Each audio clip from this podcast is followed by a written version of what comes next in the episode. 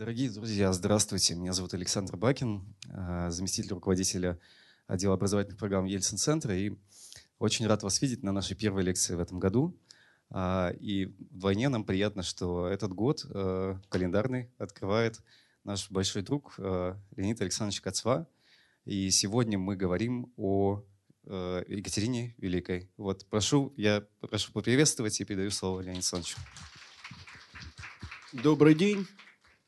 Э, ну, вы знаете, вот э, это не просто разговор о Екатерине Великой, хотя, по-видимому, как герой российской истории, она заслуживает разговора очень подробного.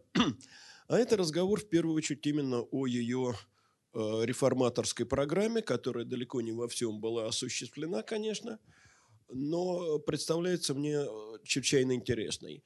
Вообще, как, наверное, в истории каждой страны, в истории России есть э, персонажи в массовом сознании переоцененные, и есть персонажи недооцененные. Вот что касается Екатерины Великой, то это, на мой взгляд, э, персонаж недооцененный.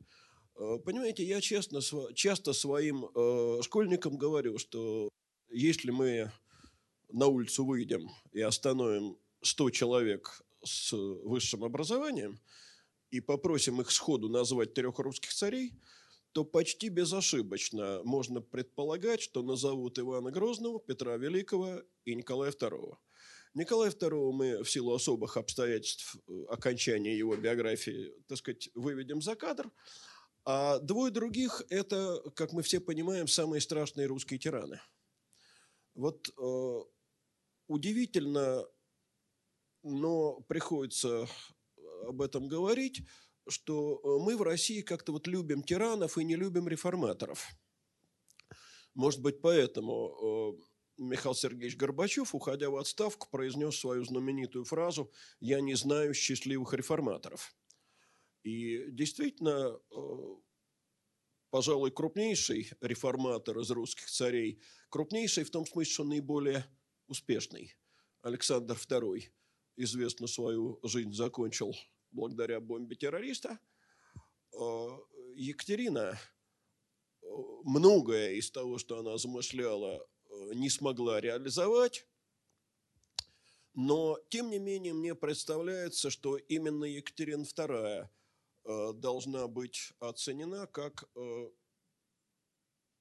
пожалуй, наиболее выдающийся из русских монархов – и уж во всяком случае среди них наиболее выдающийся реформатор. Я предполагаю две лекции о Екатерине II, вот о реформах Екатерины II, и поэтому сегодня на э, первой лекции буду говорить обо всем, но только не о крестьянском вопросе – потому что крестьянский вопрос в политике Екатерины заслуживает отдельного разговора, и он будет вынесен на следующую лекцию, э, ну, таким сквозным образом. Мы немножко захватим там даже предшествующий период, то есть э, период Елизаветинский, потому что в одну лекцию все это не уложишь, и если пытаться сюда крестьянский вопрос, так сказать, притягивать, то для всего остального просто не достанет места. А, ну, наверное, говоря о Екатерине, нужно начать э, все-таки э, с нескольких э, слов об историографической ситуации. Вы знаете, историография Екатерининского правления просто колоссальна. Вот в самой фундаментальной книге, посвященной временам Екатерины Великой, в книге переводной, правда, это английский историк Исабель де Мадриага. Э, книга называется «Россия в эпоху Екатерины Великой». Э, впервые эта книга вышла э, в 1981 году, а по-русски издана была в 2002. Так вот там библиография, простите, библиография насчитывает больше 600 названий. В книге Олега Анатольевича Амельченко, которая называется «Законная монархия Екатерин II». Э, эта книга вышла в 1993 году.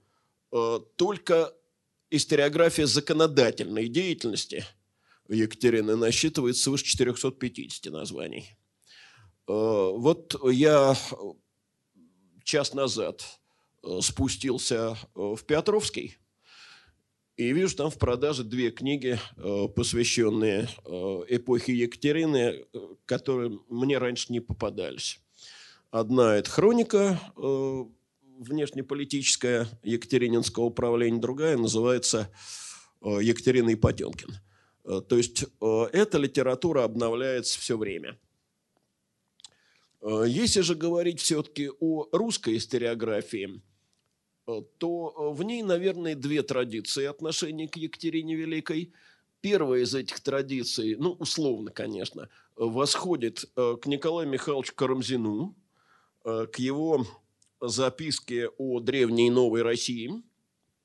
Э, Карамзин э, писал о Екатерининской эпохе как счастливейшей э, для российского гражданина, хвалил Екатерину за осторожность и постепенность ее преобразований, но, правда, критиковал за, скажем так, личные слабости и расцветшие при ней общественные пороки – а вот другая традиция, которая в советское время преобладала, понимаете, а я все-таки э, рос в советское время, образование получал в советское время, поэтому традицию эту я помню хорошо, э, хоть вроде бы эта эпоха закончилась уже ощутимое время назад.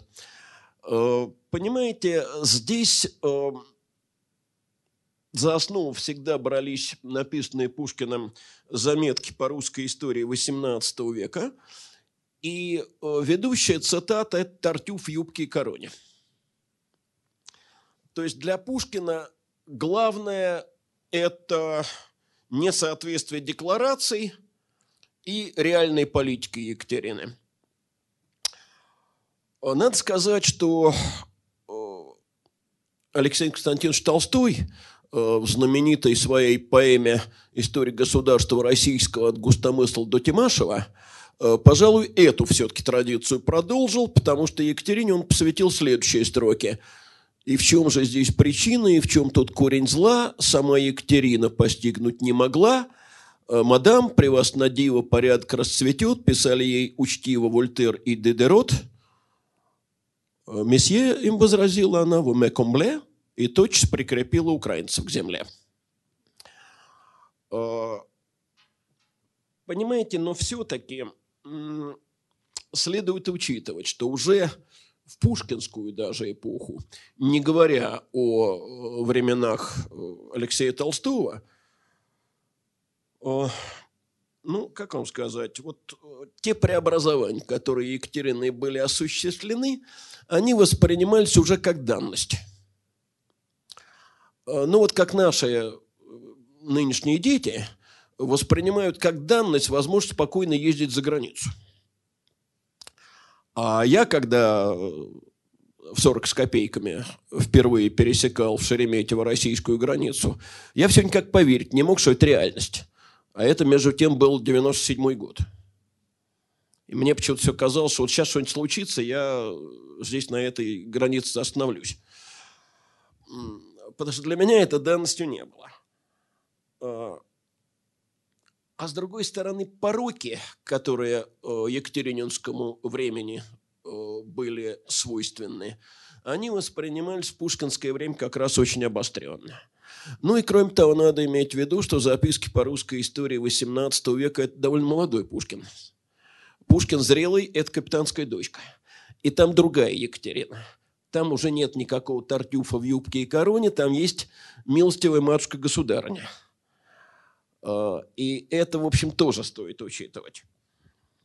Но если говорить об историках государственной школы, ну, это, скажем, в первую очередь, конечно, Соловьев, во вторую очередь это Александр Мич Градовский, то они Э, реформы Екатерины очень высоко оценивали, считали их очень э, важным и очень э, благополучным этапом российской истории, российской европеизации, становления гражданского общества хотя, может быть, сам Соловьев таких слов и не употреблял. А вот историки либерально-демократического направления, ну, это прежде всего Василий Осипович Ключевский, это Александр Александрович Кизеветер, э, это Василий Иванович Семевский, они более критичны были. Э, для них, так же, как и для Пушкина, очень характерен поиск э, этого несоответствия деклараций и реальной политики. И, конечно, они, особенно Семевский, в первую очередь на крестьянский вопрос внимание обращают.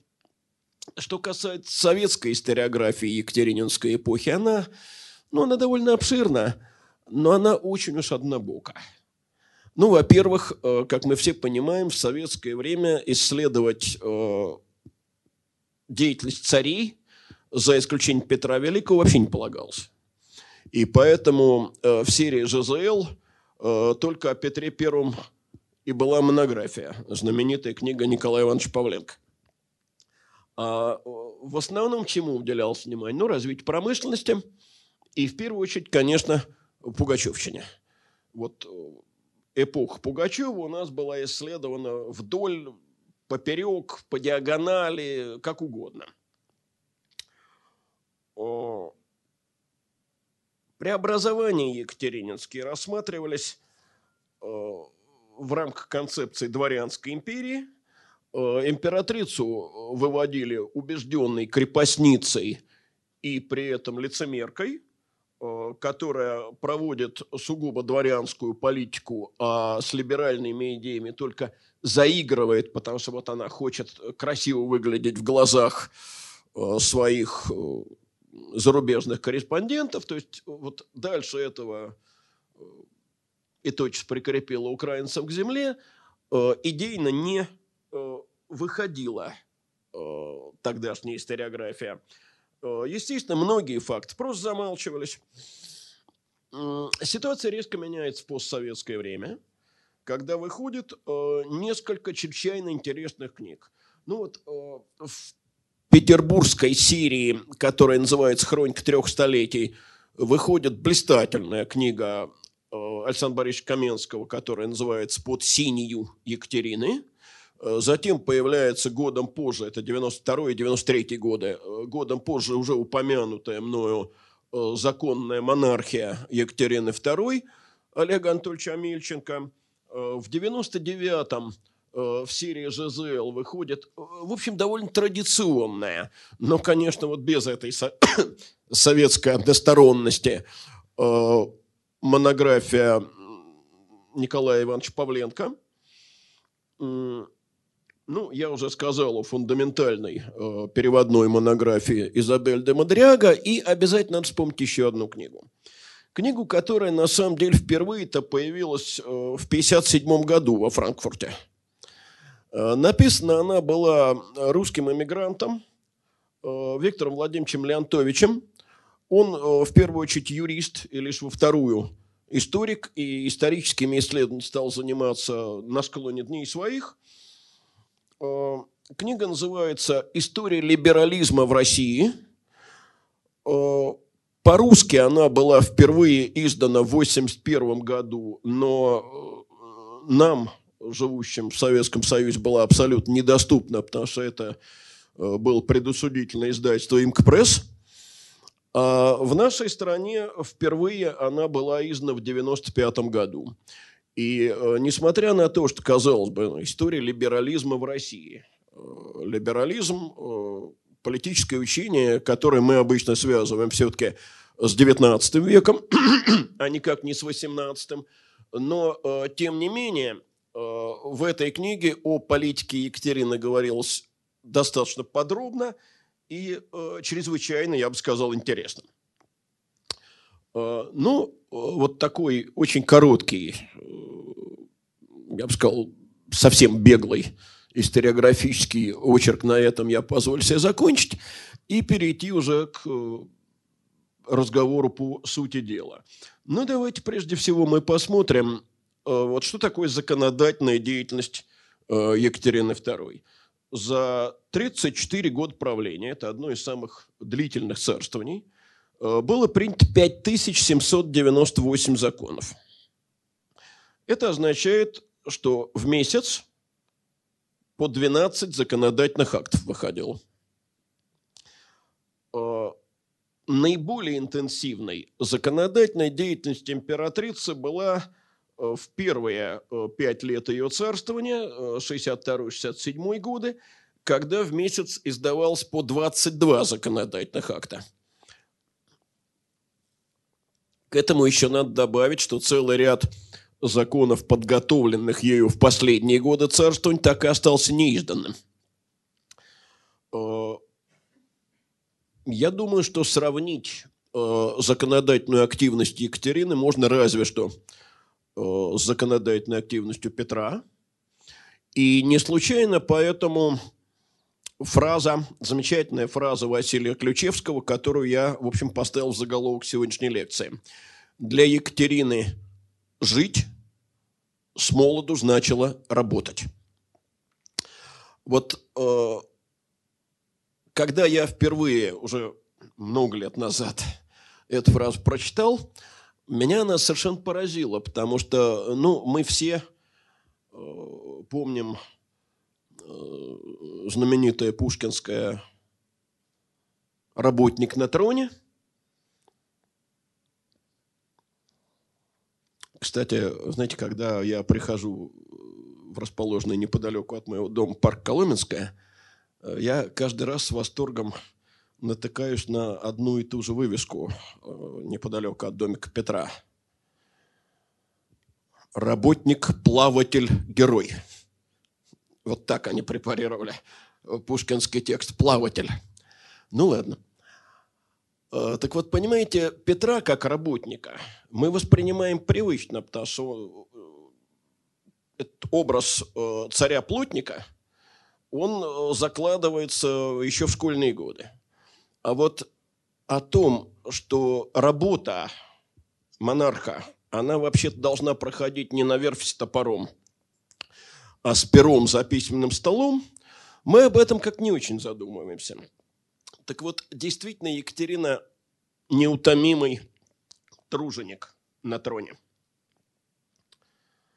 Э, при этом давайте обратим внимание вот на что. Э, наиболее активная законодательная деятельность первые пять лет царствования, наиболее значимые преобразования во второй половине с 1775 года. И в первой половине царствования, ну, условно, вот первая половина это не хронологически первая половина, а это до Пугачевщины. Вот она процарствовала все-таки 34 года, о первой половине будем говорить как о первых 11 годах ее правления. Ну, в первой трети, может быть. А, понимаете, все-таки ей приходилось в это время решать проблемы, доставшиеся в наследство от э, предыдущих царствований – а к реализации собственной реформаторской программы, именно к реализации, а не к апробации, она смогла приступить все-таки позже. Э, при этом в литературе, вот я имею в виду прежде всего советскую литературу и постсоветскую, которая немножко оставалась в традициях э, советской. Это не те книги, которые я назвал. Э, понимаете, здесь принято было делить так. Вот первая половина – это в полном смысле слова политика просвещенного абсолютизма, а вторая половина – это такая сугубо продворянская политика, причем она становится тем более продворянской, чем ближе к концу царствования. Э, получается странное нарушение логики – то есть пока Екатерина на троне как следует еще не утвердилась, э, она реализует принципы просвещения. А когда она свою власть э, упрочила, вот тут она начинает проводить политику консервативную и реакционную, при том, что ее, даже ее противники, все-таки всегда признавали сторонницей идеи просвещения. На самом деле это ложная схема, я забегаю вперед об этом говорю, это ложная схема. На самом деле политика Екатерины на всех этапах ее царствования, включая позднейший, то есть годы после э, Великой Французской революции, остается цельной. И в современной, по крайней мере, западной историографии эта точка зрения преобладает. И те исследователи отечественные, о которых я говорил, тоже к этой точке зрения склоняются. Это и Амельченко, и в первую очередь, конечно, Каменский.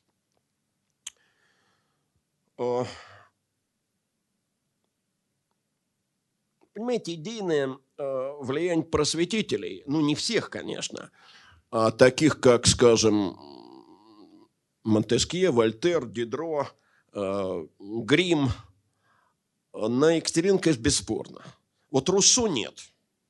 Вот, вот этот левый просветительский лагерь от Руссо и туда, в сторону, так сказать, коммунистов XVIII века, это, конечно, нет. Но ведь Вольтер и называл, скажем, учение аббата Мелье рабским. Понимаете, и когда говорят о том, что Екатерина отказалась от э, просветительских идеалов своей молодости, ближе к концу царствования, то сами идеи просвещения воспринимают, знаете, как идеи революционные. Вот э, наследником просветителя здесь оказывается французская революция и в первую очередь ее левый якобинский фланг. На самом деле это ведь тоже не так, э, потому что идеи просвещения э, дали идейную основу отнюдь не только революционной идеологии, но и либеральной в первую очередь. И поэтому э, логично э, считать, что Екатерина не могла быть сторонницей революционных идей, но вот сторонницей либеральных идей она, конечно, была – и поэтому, понимаете, разрыв э, между идеологией просвещения и политикой Екатерины – это разрыв ложный, это разрыв, который конструируется, во-первых, потому что всегда между идеальными схемами и реальной политикой присутствует зазор – Э, Екатерина сама об этом говорила после того, как в Россию приезжал э, Дидро. Ну и, кроме того, конечно, это связано э, с тем, что у нас всегда старались, ну, как Пушкина, так и просветителей, очень сильно революционизировать. Между тем, сами-то просветители старались общество не революционизировать, а именно просветить. Это совсем не одно и то же. Сложно говорить, была ли у Екатерины какая-то вполне определенная реформаторская программа уже в момент вступления на престол. Ну, прежде всего, не надо забывать, она в России все-таки иностранка. Она так до конца и не выучила русский язык э, во всех его тонкостях. Вот я очень люблю одну ее замечательную оговорку – Э, я сегодня о ней скажу. Там получается очень смешно, когда она пытается использовать э, довольно известную русскую пословицу. Э, приехав в Россию, проведя здесь довольно много лет, ну, почти все Елизаветинское царствование, она ведь России толком знать не могла, потому что она была в своего рода золоченой клетке. Петербург, царское село – Э, императорский дворец, и, в общем-то, все. То есть она имела только самое общее э, представление э, о том, в каком направлении она хотела бы вести общество и правительство. Я в данном случае процитировал Изабель Мадеряга. И, конечно, главным ее программным документом станет наказ, но над наказом – она и будет работать практически ежедневно э, в 1765-67 годах. Это более чем э, двухлетняя работа.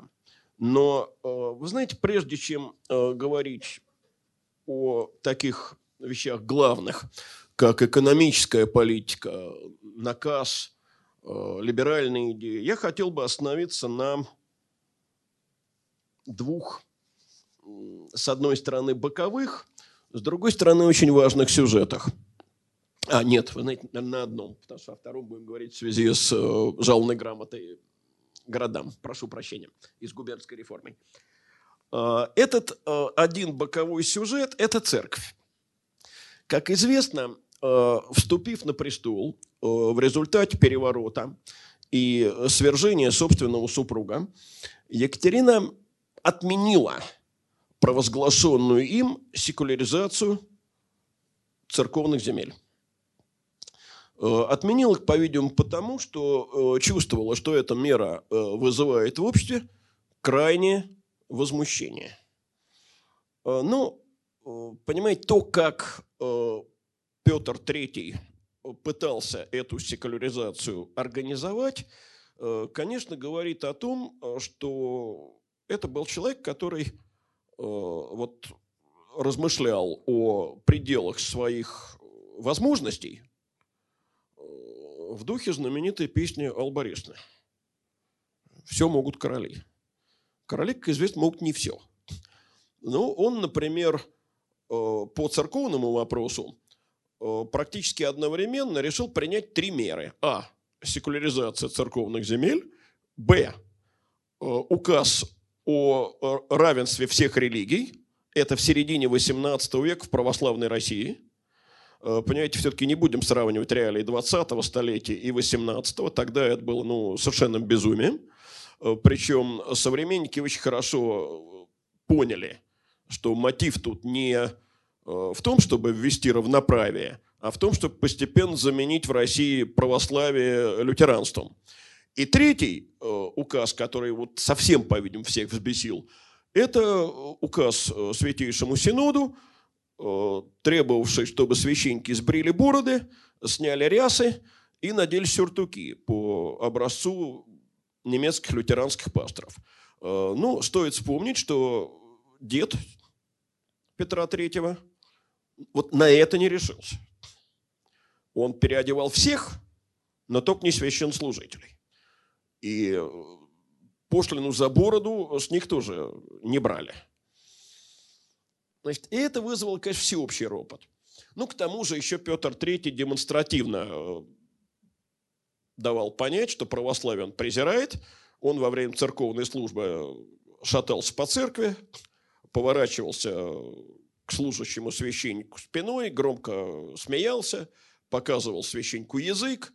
Ну, в общем, делал все, что делать не следовало. Что касается Екатерины II, понимаете, вопрос э, о том, была ли она вообще человеком верующим, для меня остается спорным.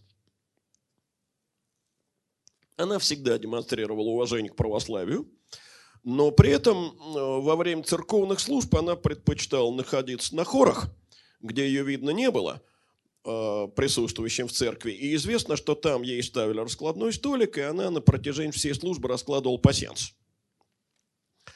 Э, но так, чтобы этого безобразия никто не видел. Потому что она понимала, что в глазах э, присутствующих это будет выглядеть все-таки безобразием. Э, отношение ее к духовенству, ну, вы знаете, оно, по-моему, очень хорошо раскрывается в одной истории. Дело в том, что ей как-то пришлось разговаривать с придворными о вышедшей тогда э, книге Гердера «Идеи к философии истории человечества».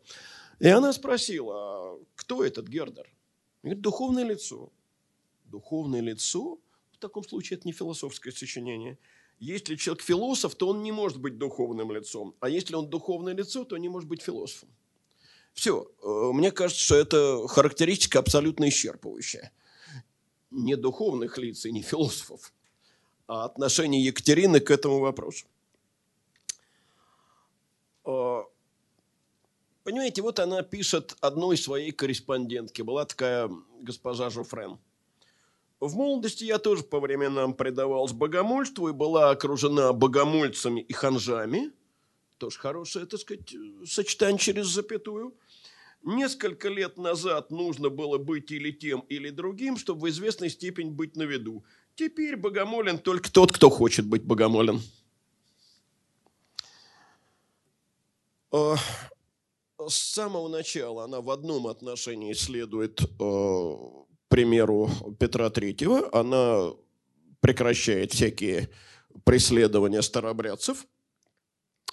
Она разрешает э, строить в России костелы, кирхи, мечети, которые при Елизавете, в общем, строить было трудновато.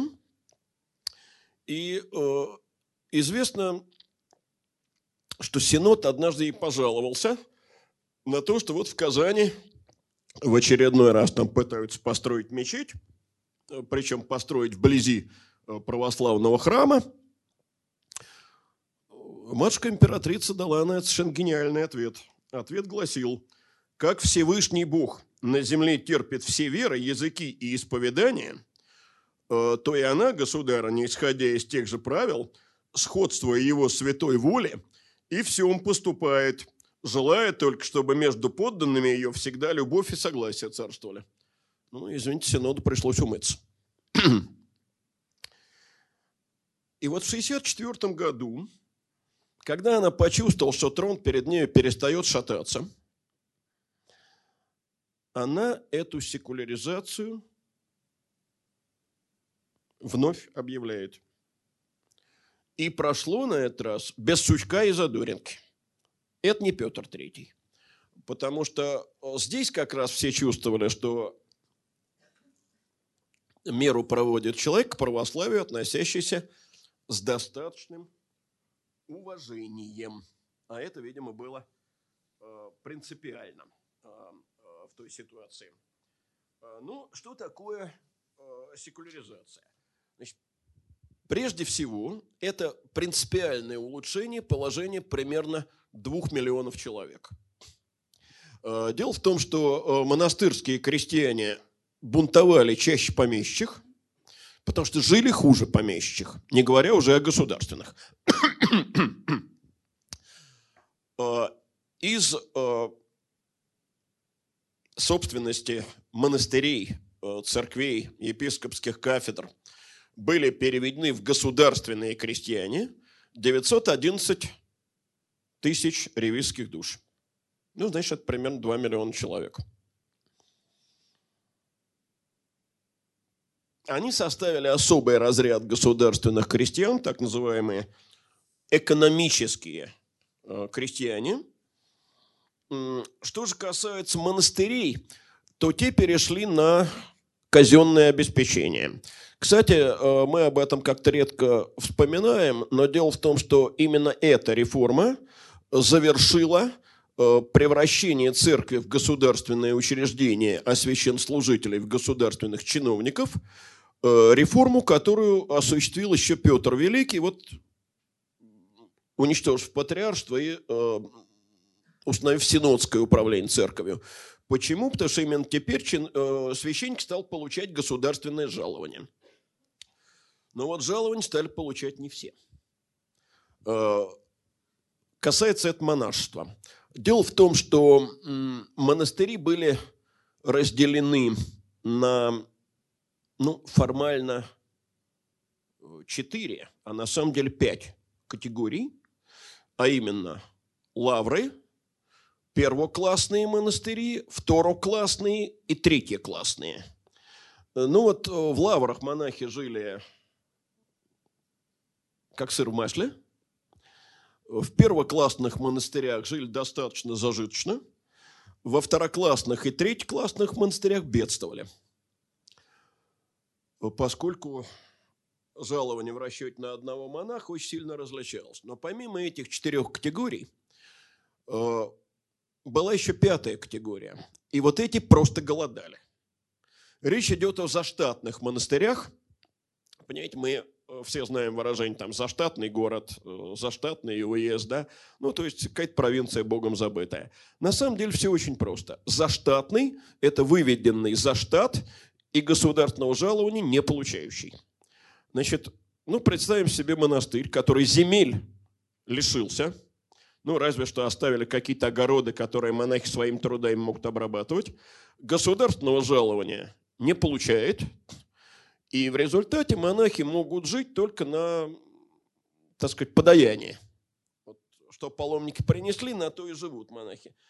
Э, я повторяю, что многие такие монастыри влачили абсолютно жалкое существование. Но дело в том, что надо бы цифры привести.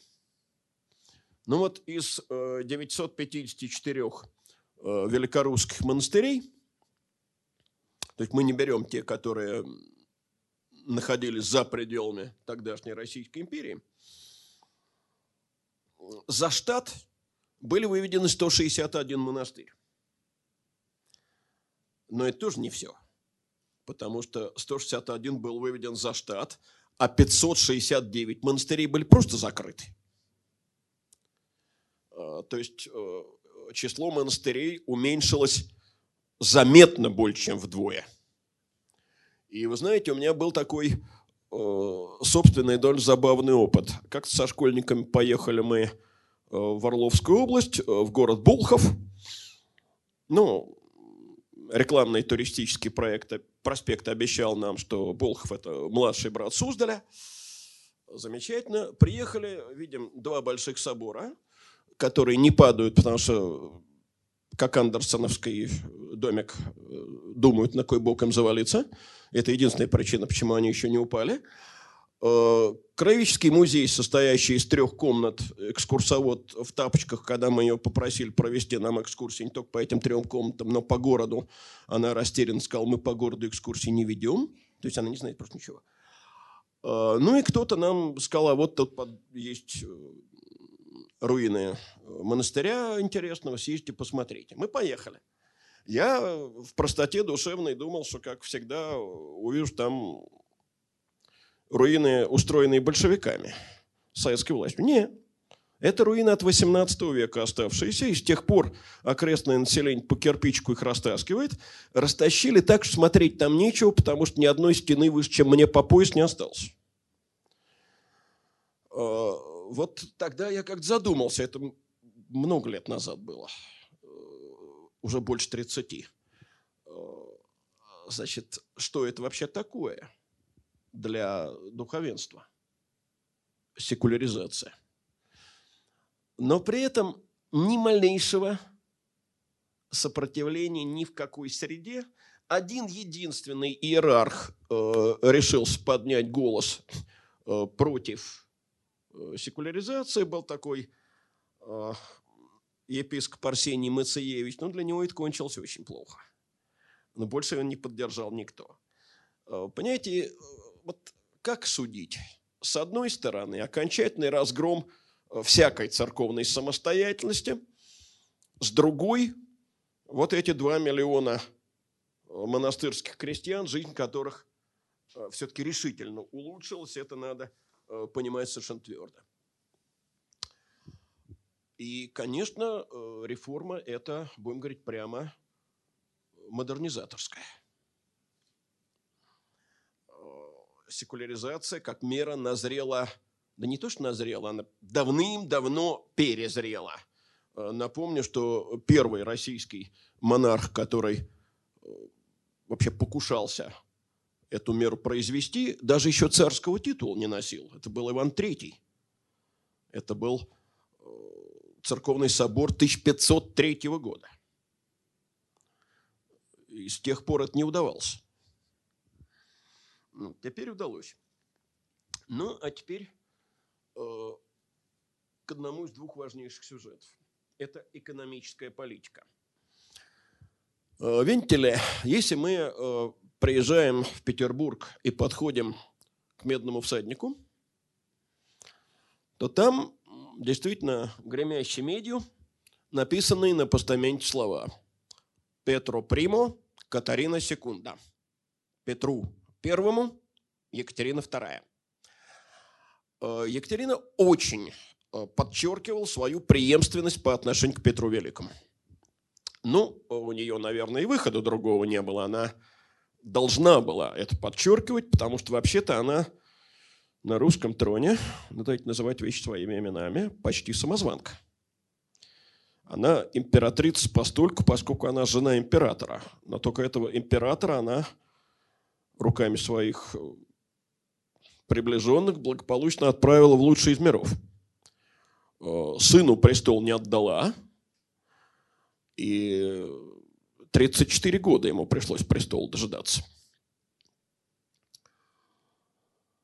Поэтому он мог на памятнике Петру Первому написать прадеду от правнука.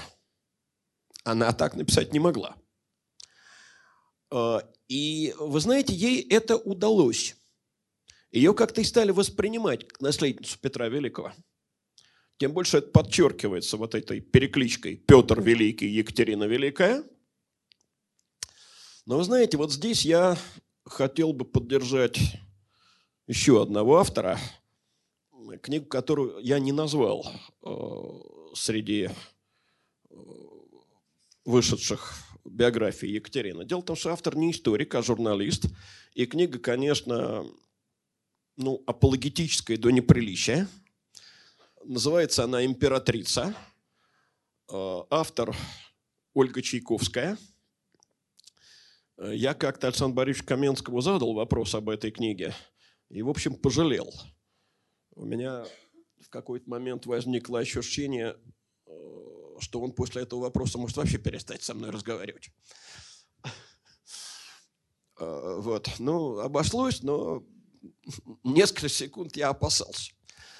Вот. Но в одном отношении, мне кажется, Чайковская права. И права она вот в чем. Что более ложной концепции, а, чем попытка представить Екатерину продолжателем Петра невозможно себе представить. Потому что, ну, по крайней мере, в экономической политике это абсолютная противоположность. Мы сейчас это посмотрим немножко на конкретных высказываниях самой Екатерины, но сначала, что называется, вводное. А, дело в том, что в XVII веке в Европе э, господствовал теория меркантилизма, которую Петр полностью э, принял, полностью разделял. И в соответствии с этой теорией вел свою экономическую политику, э, в частности, чрезвычайно активно вмешиваясь в любые предпринимательские дела. Ну, давайте вспомним, что все-таки в основном а до 1719 года почти полностью, э, при нем э, российская промышленность была казенной. Ну, вот расположенный неподалеку от нас с вами сейчас Невьянский завод, это все-таки исключение. Э, он был подарен Никите Демидову, ну, я бы сказал, по-дружески так – а э, серьезная приватизация государственных заводов происходит позже. И то государственный сектор остается очень большим, и даже вот этот сектор приватизированный, он все равно э, подлежит э, очень жесткой регламентации. Ну, известно, что по одному из петровских указов оговаривалось, что завод, и неважно, переданный государством или даже на собственные деньги, э, основанный предпринимателем, у него не возьмется только до тех пор, э, пока заводчик будет успешно и безукоризненно выполнять государственный заказ. Э, но в середине XVIII века, то есть в ту эпоху, когда у нас Екатерина вступает на трон, в Европе уже наряду с теорией меркантилизма существует и постепенно теорию меркантилизма вытесняет э, совершенно другая, противоположная во многом экономической теории, теория физиократов. Ну, в мы из физиократов называем, э, по сути дела, э, только Тюрго, но это и Дюпон де Немур, это и Мерсье де Ривьер, и к этой теории склонялся в конечном Мирабо – Э, физиократы, в отличие от сторонников меркантилизма, были сторонниками свободного рынка. Э, кроме того, они считали, что накопление капитала в промышленности, уж тем более в торговле, возможно только на основе так называемого чистого продукта, создаваемого все-таки в сельском хозяйстве. Но не будем забывать, что это все-таки ведь доиндустриальная эпоха.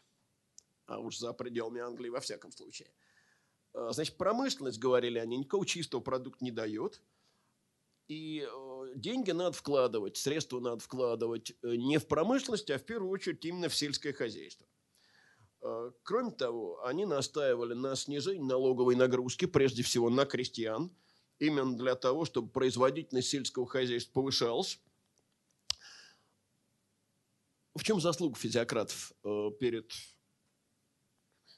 экономической теорией, перед экономической наукой? Ну, прежде всего в том, что, э, понимаете, теория прибавочной стоимости и до них существовала. Но дело в том, что предшественники их считали, что эта прибавочная стоимость создается в сфере торговли. Они были первыми, кто э, перенес понимание прибавочной стоимости из сфер торговли в сферу производства. Так вот, Екатерина, конечно, э, с трудами физиократов была знакома. И во всяком случае, в первой части своего управления она действительно считала, что основным занятием населения должно быть именно сельское хозяйство, а промышленность, ну, Промышленные предприятия должны развиваться там, где есть рабочая сила избыточная, э, либо она должна занимать э, свободное время земледельцев. Э, вспомним, вот мы говорим о крестьянских промыслах, о том, что в значительной части своей русская промышленность выросла из крестьянских промыслов. И мы это так и представляем, что крестьянин использовал, ну, скажем, для ткачества, придения, сапожного промысла, свободное время, э, преимущественно зимнее. Это действительно было так, и мы знаем, что э, русская промышленность мануфактурная, э, та, которая использовал труд крестьян-отходников, по пять месяцев в году минимум простаивала. Потому что люди уходили в конце апреля на сельхозработы и возвращались в октябре. Тем более это касается промыслов. Но постепенно ситуация менялась э, в нечерноземной полосе. Понимаете, что такое было ткачество? Это было женское занятие. Потому что в экономике крестьянского хозяйства э, было чрезвычайно жесткое распределение э, гендерных экономических ролей. Вот дом, семейный обиход – это баба – а заработок – это мужик. И вот как только ткачество стало заработком, за ткацкий станок и даже за прялку сели мужики. Потому что нужно было зарабатывать. И поэтому, когда мы говорим э, о возникновении там, крестьянских промышленных династий, то мы как ставим вопрос? Э, крестьянин ставил у себя в сенях ткацкий станок, а затем подрастали сыновья, он ставил второй и третий. Сыновья, не дочери.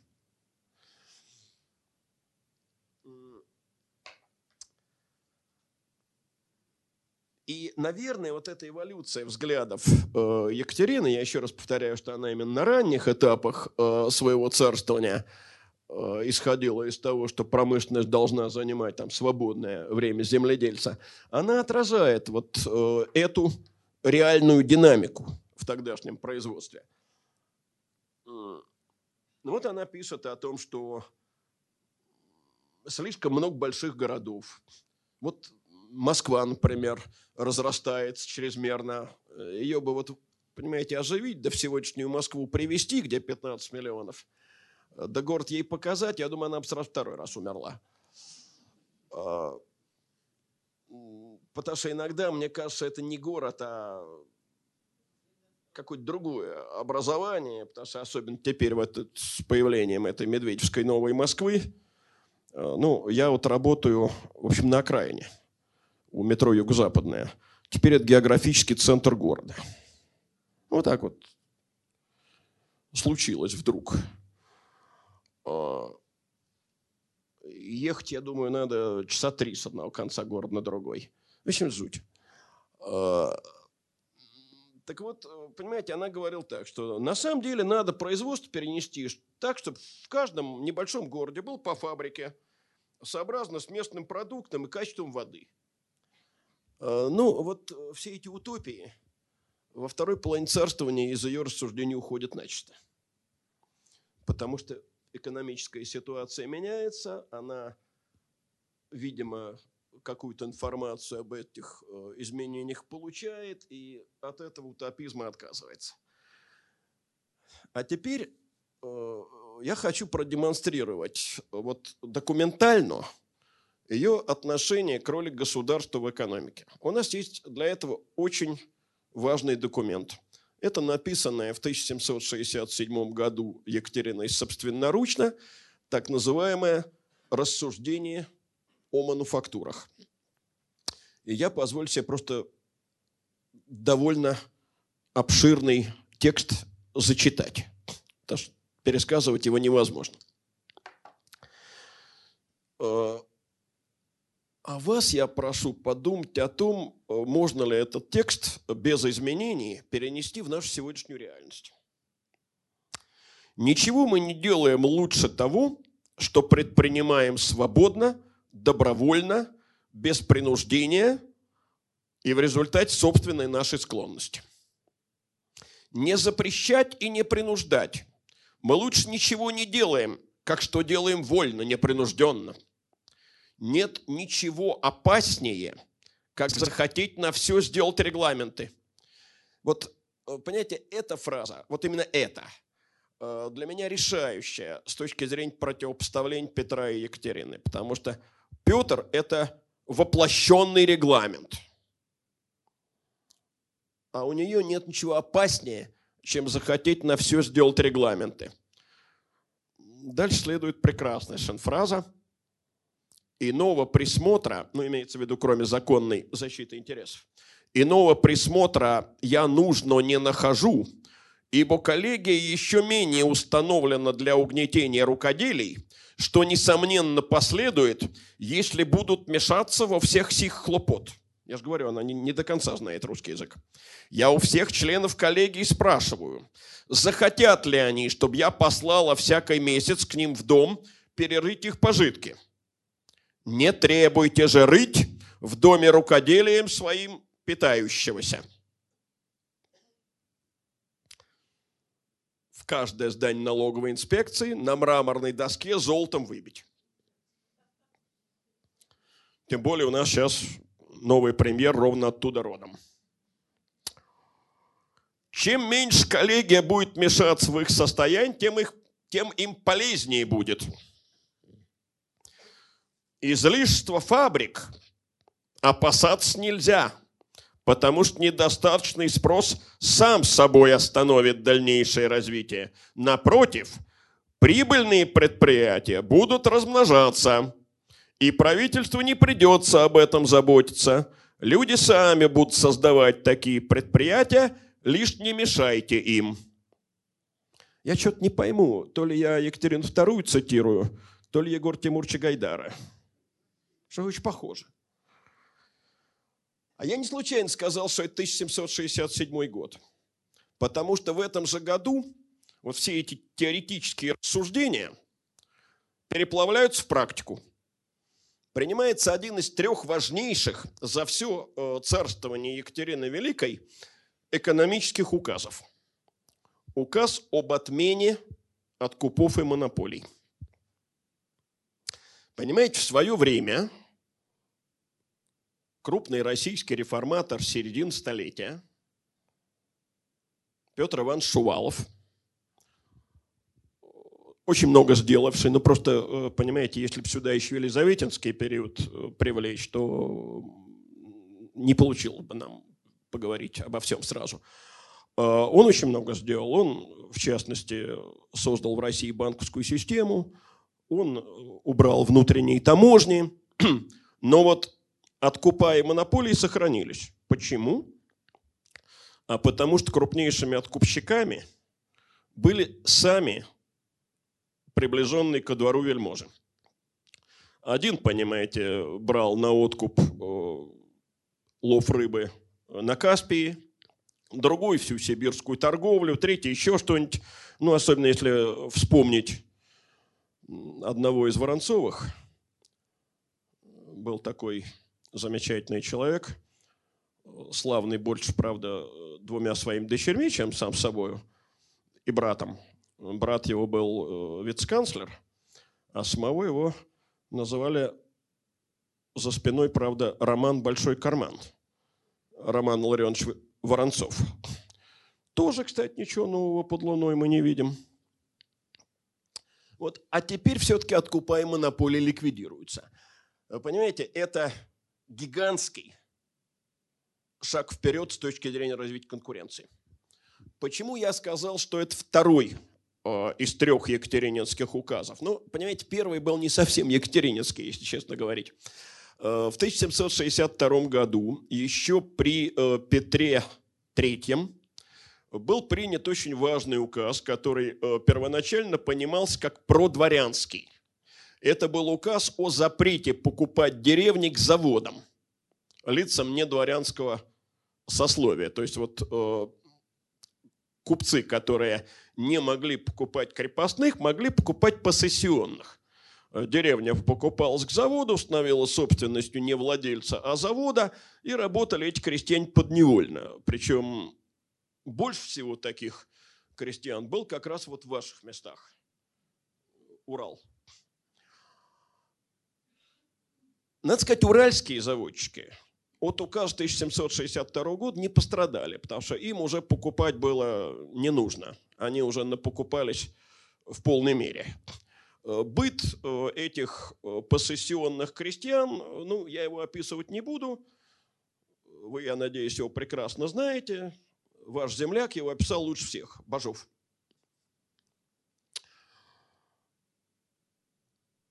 Но дело в том, да, Екатерина этот указ подтвердила, придя к власти. А через некоторое время стало выясняться, что последствия этого указа весьма неожиданные. Принимали-то его дворян ради, ради укрепления дворянской монополии на душевладение. А выяснилось, как и следовало, в общем, ожидать, что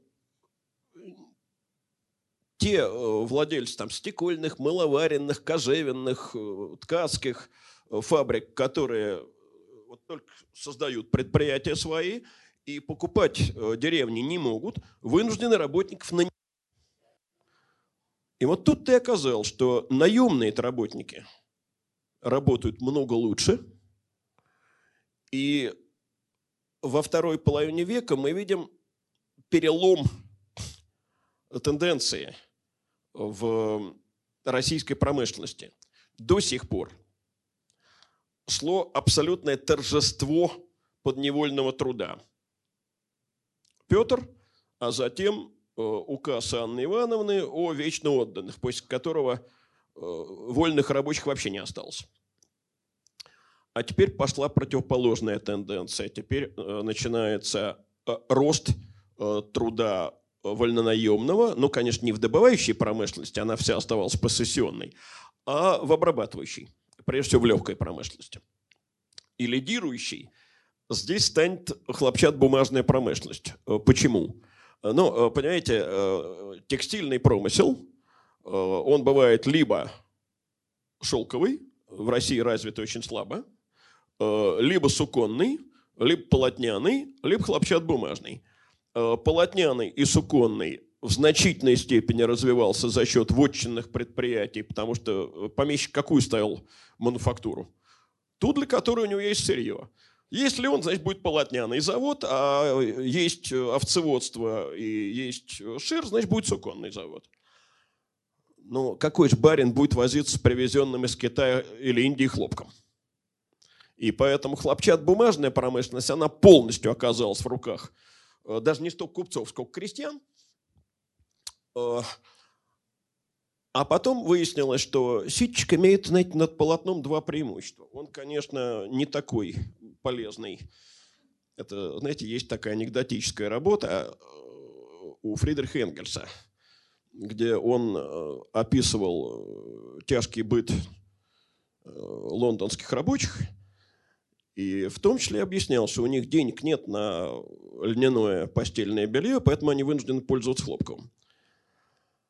Это очень смешно читается в 20 веке, но это к слову. Э, так вот, э, хлоп, конечно, не такой полезный.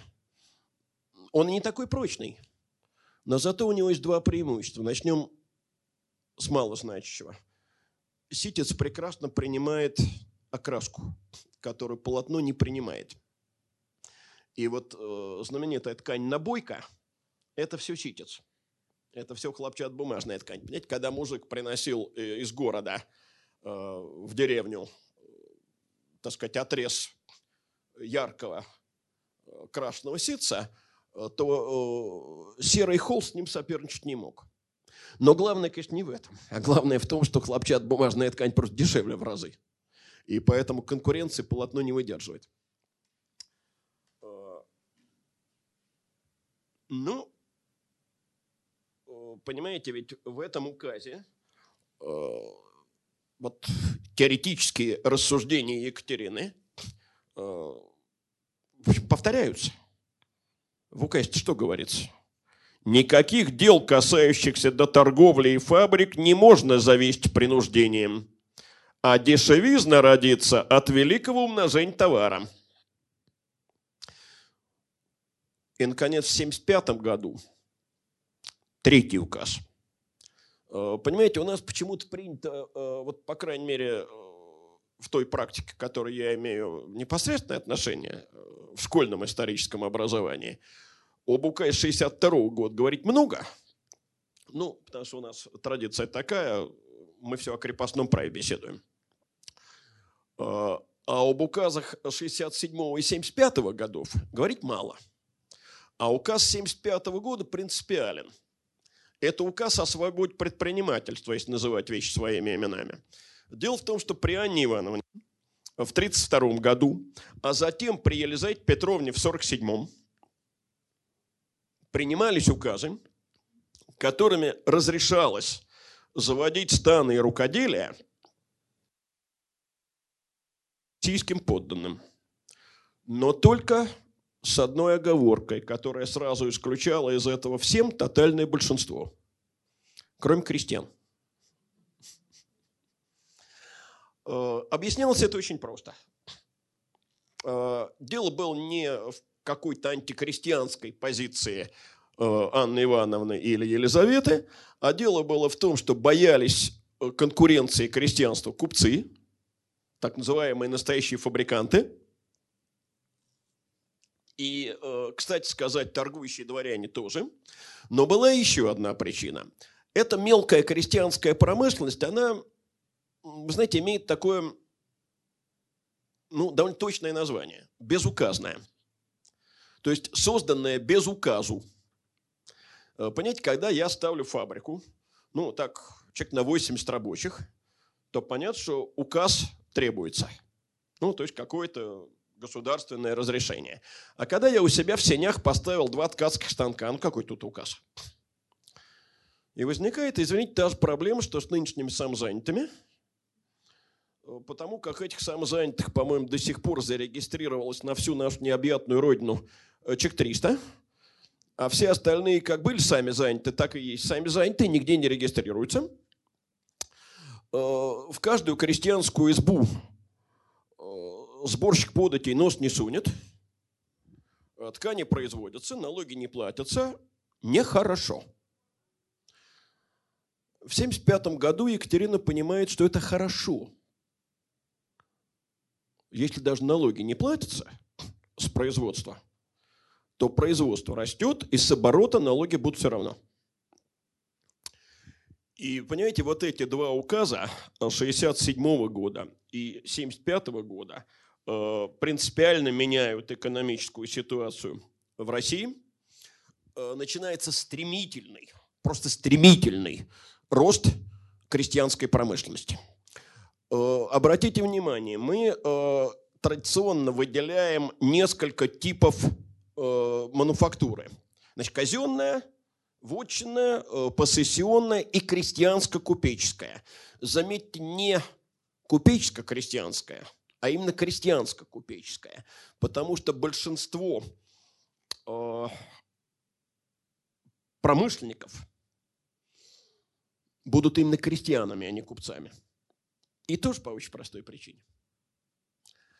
Оптовой торговлей крестьянин заниматься не мог. это была купеческая монополия.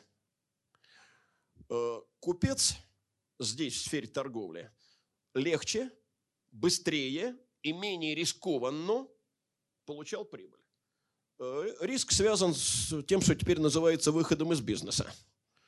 Э, потому что если ты из бизнеса выходишь в промышленности, то, конечно, ты несешь потери гораздо большие. Значит, ну, для того, чтобы познакомиться с тем, что представляет собой крестьянская промышленность и крестьянская торговля, и вообще быт этих так называемых капиталистых крестьян, вы знаете, я вам порекомендую читать не научные монографии, они обычно на экономические темы довольно скучно написаны, а по-своему совершенно замечательную книгу, художественную, вышедшую из-под пера мягко говоря, не безгрешного человека, такого сурового борца с расколом, Мельникова-Печерского. Книга называется «В лесах». У нее есть еще продолжение на горах, но его читать уж совсем тяжело. Э, я не знаю, можно ли это провести по разряду высокой русской прозы, но вот э, по разряду талантливых этнографических очерков точно можно – но вот в лесах читается сильно лучше. А, это, конечно, 19 век, но быт этих крестьянских тысячников, он не то чтобы так уж сильно менялся. А, так вот, понимаете, а, к концу 18 века, благодаря этому стремительному росту э, крестьянской промышленности, в стране уже 1200 мануфактур – то есть за вторую половину века э, это число вырастает больше, чем в два раза. И именно из крестьянской среды вышли носители всем хорошо известных фамилий. Кондрашовы, Прохоровы, Солдатенковы, Морозовы и многие другие. Ну, э, так получилось, что мне как-то раз там пытались объяснить, что Морозовы – это династия не крестьянская, а сугубо купеческая, ну, Морозова старобрядцы и такой богатый купеческий род, э, пришлось справиться. Ну, выяснилось. Основатель династии, э, некто Сау Васильевич Морозов, э, умерший действительно купцом первой гильдии и обладателем многих регалий, и проживший, надо сказать, немало – и сегодня бы это было немало. А уж для 19 века чудовищный срок. Человек умер 1860 году, родившись в 1770. Ну так, да. Так вот он родился в селе Зуево Богородского уезда Московской губернии крепостным крестьянином помещика Рюмина. У него было пятеро сыновей – от которых пошли разные линии. Ну, вот его, скажем, Богородско-Глуховская мануфактура, это в нынешнем Ногинске подмосковном, она досталась старшему роду, Захаровичам. Тверская мануфактура досталась второму роду, Абрамовичам. Э, в местечке Никольская была мануфактура, досталась Викуловичам – а знаменитая Никольская мануфактура, на которой была всем известная Морозская стачка 1886 году, досталась младшему сыну Тимофею, от которого и пошли Тимофеевич. Это наиболее известная часть рода, потому что знаменитый Сава Морозов э, принадлежал э, к этой части рода, он Сава Тимофеевич. Дело в том, что Сава Васильевич, Сава старший, рассудил так. Главное свое предприятие завещаю младшему сыну, единственному, который крепостным никогда не был. Он родился уже после того, как отец с четырьмя старшими сыновьями выкупился на волю. Выкупился он, между прочим, так чуть-чуть за 17 тысяч рублей ассигнациями – ну, даже если мы эту сумму поделим на 4, то получится больше 4 тысяч рублей серебром. Сумма по тем временам абсолютно астрономическая. Но дело в том, что все эти тысячники и миллиончики, остававшиеся крепостными, вообще само по себе дикость, они, конечно, всю жизнь мечтали о том, чтобы выкупиться. Но не всем удавалось. Потому что умный барин такого крепостного, конечно, не отпускал. Курица несет золотые яйца, зачем ее резать? Но, правда, бывали роскошные совершенно истории. Э, ну, может быть, э, я думаю, что младшие присутствующие вряд ли читали Некрасова, а старшие, может быть, вспомнят, что э, есть в поэме «Кому на Руси жить хорошо» такая глава «Последыш», и там есть такие слова «мужик богатый, питер, питерец». Ну, питерца не обещаю в рассказе, а ярославца обещаю. Был такой крепостной Федор Курочкин. Фамилию барина его я, честно говоря, забыл. Где-то там в Ярославской губернии. Но Курочкин там лет 30 как не был. Он торговал, по-моему, в Херсоне. И э, за эти годы он, в общем, видимо, слегка подзабыл, что он крепостной, не оброк он платил исправно. Но вот племянниц выдал замуж – барина не спросясь. А это нарушение закона. Барин его, значит, потребовал на расправу. Поняв, чем это дело пахнет, Курочкин бежал на Кавказ. Там решил воспользоваться замечательной нормой о том, что э, бежавший из плена у горцев получал свободу. Значит, тут же оказался в плену и из плена бежал. Ну, понимаете, я э, могу только о своих догадках говорить, но вот, как говорится, зуб даю, что он этих чеченцев, которые его взяли в плен, э, так сказать, купил для того, чтобы они его в плен взяли, и купил за тем, чтобы они его спокойно привезли на прежнее место. Вот э, уверен абсолютно в этом. Значит, и подал прошение, что он, как бежавший из плена, должен получить свободу. Но не тут-то было судебное дело тянулось несколько э, лет, по-моему, даже больше десяти. И в конце концов он умер так э, официально на свободу и не выйдя. Э, так что, понимаете, вот в чем перед нами всеми в долгу русская литература, что она не пишет приключенческих романов в стиле вестернов на отечественном материале. А, э, материала полно.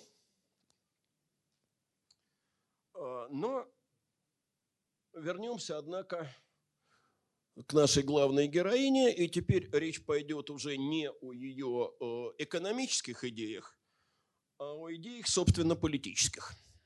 И это, собственно, наш главный сюжет.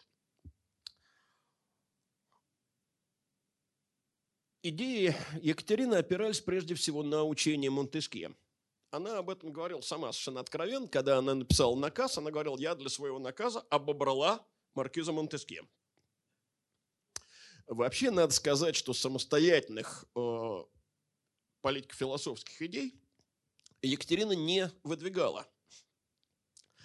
Все эти идеи заимствованные и приспособленные. Но талант государственного деятеля именно в этом и состоит, чтобы заимствовать разумные идеи и разумно их приспособить к действительности собственной страны. А, понимаете, Монтескье, как известно, писал о трех типах правления. Республике, монархии и деспотии. Я вас уверяю, что мы неправильно эти термины у Монтескье понимаем. Значит, ну, что касается деспотии, то, понятно, все просветители э, эту систему правления осуждают, и Екатерину это не привлекает. Республику Монтескье допускает для э, малых государств. И Екатерина, конечно, привержена монархии. Э, более того, в наказе прямо говорится, государь есть самодержавный – Э, чуть позже я эту фразу прочту более развернуто. Государь есть самодержавный. Но дело в том, что самодержавие, монархию Екатерина противопоставляет вовсе не тому, о чем мы думаем. Потому что мы-то думаем сразу, вот государь есть самодержавный, значит, она самодержавную монархию, неограниченную монархию противопоставляет конституционной. А на самом деле она монархию противопоставляет деспотии, тирании. Э, больше того, она вообще много раз говорила, что в душе является республиканкой.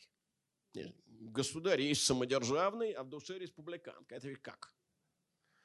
Э, вот отсюда и возникают все эти тартюфы в юбке. Но уже не у Пушкина, а в головах наших современников. Дело в том, что термин «республика» в XVIII веке означал совершенно не то, что в 20-21. Так, граждане, студенты и школьники, кто мне назовет страну, которая э, так и называлась республикой, имея при этом короля? Ну, вы уж точно не школьник. А? Это Речь Посполитая. Это так и называют. Народная республика. Речь Посполитая. А, дело в том, что тогда вообще вот такого противопоставления, которое нам прекрасно известно, ограниченная монархия, неограниченная монархия, его в головах людей не существовало. Существовало противопоставление монархия-республика. И э, странами с республиканским правлением э, представлялись страны, о которых мы сегодня э, так не скажем. А если нам скажет студент или школьник, мы на него начнем топать ногами и гонять его веником. Это Англия, Швеция, Голландия, даже Польша. То есть это те страны, которые позже стали называть конституционными монархиями. И главная черта республики в понимании людей XVIII века – это наличие э, сильных представительных органов. Парламента, Риксдага, Сейма и так далее. Ну и кроме того, э, считалось, что э, республиканские черты – это, ну, например, стремление создать единые для всех законы. Или там социальная политика, направленная на достижение общего блага. И вот американский исследователь э, екатерининской политики Гриффитс пишет, что императрица не находила функциональной несовместимости монархии и республиканизма. Не находила функциональной несовместимости монархии и республиканизма. И хотела внедрить в России некоторые блага, которые у современников ассоциировались именно не с монархией, а с республикой. Но речь идет вот это очень важная э, ремарка. Речь идет, э, пишет он, не о республиканском устройстве, а о республиканской политике. Честно говоря, когда я впервые эту фразу прочел, э, я восхитился просто, потому что в голову такой не придет самому. Но это разные действительно вещи. Республиканское устройство, республиканская политика. Теперь еще об одном. Понимаете, дело в том, что Монтескье э, считал, что монархия э, тесно связана с сильными сословиями. Он пишет, природа этого правления требует наличия нескольких сословий, на которые опирается власть государя. Без сословий возможно правление либо народное, ну вот а древние Афины, либо деспотическое. Таким образом, получается, что отсутствие сильных сословий и прежде всего сильного дворянства, облеченного правами и привилегиями, прямой путь к деспотизму. Мы об этом тоже, как правило, не задумываемся. Понимаете, и вот формирование сословий в европейском смысле слова – это центральный пункт внутренней политики Екатерины II. А, до Екатерины в России в полном смысле слова сословий нет – потому что нет сословных органов самоуправления. Э, в особенности э, Екатерина уделяет внимание формированию так называемого третьего чина людей. Это цитата, третий чин людей. Э, мы это часто понимаем как третье сословие, но это не совсем так. Отчасти так, отчасти нет. Почему? Да что такое третье сословие во Франции? Это все те, кто не дворяне и не духовенство – но Екатерина не собиралась создавать отдельного сословия духовенства. Э, понимаете, когда она пишет о третьем чине людей, то речь идет не о третьем сословии во французском смысле, а о своего рода среднем сословии. Вот о том, что сейчас называют там, средними слоями, средним классом. Э, потому что первое сословие – это дворянство, на противоположном фланге крестьянство, и вот между ними вот этот третий чин людей, в первую очередь, это, конечно, горожане.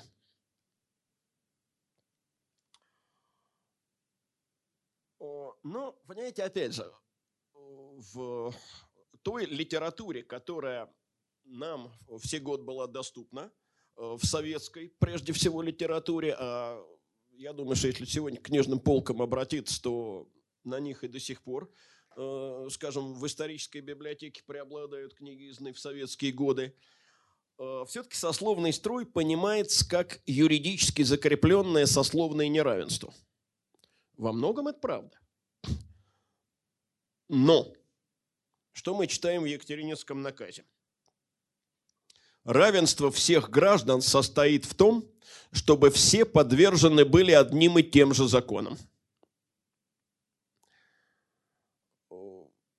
Берем более поздние документы, ну, это черновые наброски законодательных актов, и читаем. Всероссийской империи всяких чинов и состояния людям суд и расправа да будет всем равна. И так получается, что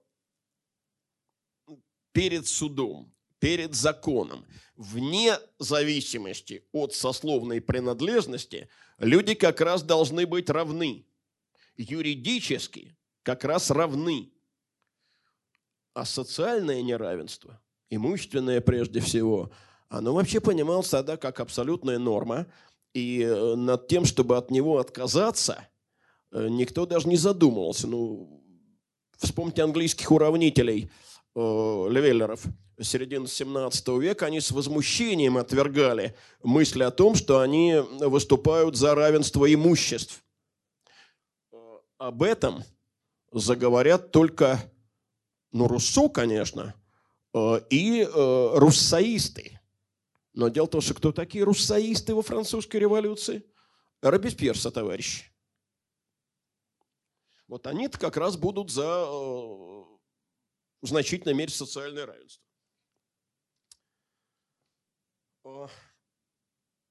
Екатерина считала, что важнейшая обязанность самодержавного государя – это забота о благе подданных.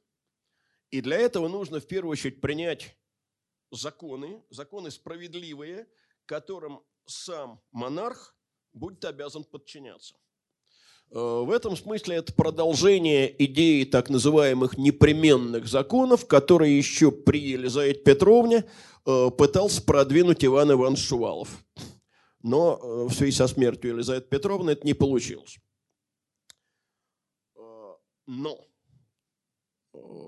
Екатерина подходит к этому и с другой стороны. Недостаточно, чтобы государь соблюдал основные законы нужно еще, чтобы их и подданные соблюдали. И вот в этом смысле, в отличие от того, что я говорил об экономической политике, она действительно во многом следует Петру. Что я имею в виду? У нее, как и у Петра, присутствует идея воспитания подданных. Воспитание подданных. Но только вот воспитание они понимают совершенно противоположным образом – потому что у Петра все воспитание делалось методом через колено, А Екатерина такой метод не приемлет. Вот смотрите, что пишет Монтеске. И давайте попробуем. Вот э, этот текст я прочту. А может быть, кто-нибудь из присутствующих назовет мне автора куда более позднего и писавшего книгу совсем не политическую, а такую, я бы сказал, художественно-назидательную. Вот чей текст вспомнится. Итак, Монтеске. Благоразумный законодатель должен выбрать косвенные меры – должен направлять удары не на непосредственную и потому защищенную политическую цель. Следует преобразовывать те звенья, которые только косвенно затронут главное в системе государства.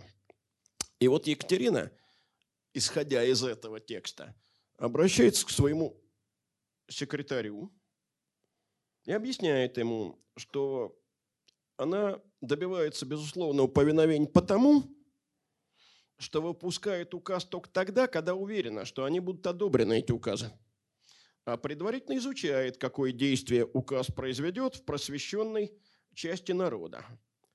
И добавляет, что замечательный текст, «Будь уверен, слепо не повинуются, когда приказание не приноровлено к обычаям, ко мнению народному. И когда воном последовало бы я одной моей воле, не размышляя о следствиях. Ну так какой автор вспоминается? Вот какой.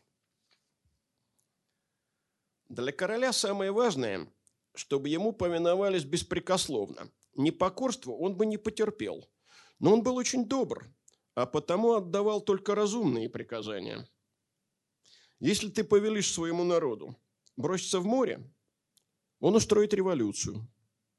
Я имею право требовать послушания, потому что веления мои разумные. Не узнали? Это маленький принц Сент-Экзюпери.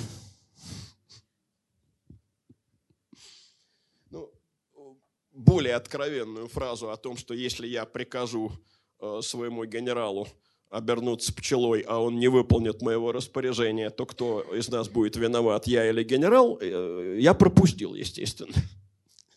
Ну, чтобы совсем уж это, так сказать, откровенно не звучало. Э, честно говоря, я думаю, то есть уверен, что когда Сент-Экзюпери этот гениальный текст писал, он, в отличие от нас с вами, будучи французом, о духе законов почитывал. А, ну, а теперь посмотрим, что написано в наказе. Это документ, который в целом ряде европейских стран, в частности в той же Франции, кстати, был запрещен для распространения, как чрезмерно либеральный. Именно поэтому, кстати, Екатерина терпеть не могла бурбонов – и когда началась французская революция, высказывал в том смысле, что я же их идиотов предупреждала. А, и изменила она свое отношение к французской революции только в 92 году, когда дело дошло слишком далеко. Вот. И, кстати, еще одна там есть гениальная история. По-видимому, это был 90-й год, ну, очередные волнения в Париже. Наследник цесаревич Павел Петрович – стоя рядом с матушкой и прочитав новости в газете, говорит, на месте французского короля я бы тотчас же все прекратил пушками. Мать поворачивается к нему и говорит, ты жестокая тварь. Или ты не понимаешь, что пушки не могут воевать с идеями? Если ты так будешь царствовать, недолго продлится твое царствование. Он так царствовал, и недолго продлилось его царствование.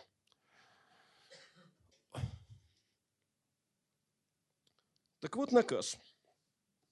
Цель власти не в том, чтобы людей отнять естественную их вольность, но чтобы действия их направить к получению самого большого от всех добра. Государь есть самодержавный. Вот я говорил, что я эту фразу прочту подробнее. Государь есть самодержавный, ибо никакая другая, как только соединенная в ее особе власть, не может действовать сходно с пространством толь великого государства. Вольность есть право все то делать, что законы позволяют. Э, понимаете? Либо все, что не запрещено, либо та действительность, в которой мы живем. Все, что не разрешено, запрещено. Сильно менее симпатичная, надо сказать, действительность. Человека, вот на эти две нормы давайте обратим внимание, которые я сейчас прочту. Человека не можно почитать виноватым прежде приговора судейского. И законы его не могут лишить защиты прежде, нежели доказано будет, что он нарушил он и. Человек, бывший под стражей и потом оправдавшийся, не должен через то подлежать никакому бесчестию предельно ясно, предельно последовательно сформулирован э, принцип презумпции невиновности. Приложить должно более старания к тому, чтобы вселить узаконениями добрые нравы в граждан, нежели привести дух их в уныние казнями. На юрфак немедленно. Не жестокость наказания – Э, должна действовать о предупреждении наказаний. Приговоры судей должны быть народу ведомы, как и доказательства преступлений, чтобы всякий из граждан мог сказать, что он живет под защитой закона. Иначе говоря, нет защиты закона без гласности закона и судпроизводства самое надлежащее обуздание от преступлений есть не строгость наказания. Но когда люди доподлинно знают, что приступающий законы непременно будет наказан. И тоже, понимаете, до сих пор нам приходится доказывать не жестокость наказания, а неотвратимость наказания. Смертная казнь не уменьшает преступности. Матушка императрица понимала это в середине XVIII века.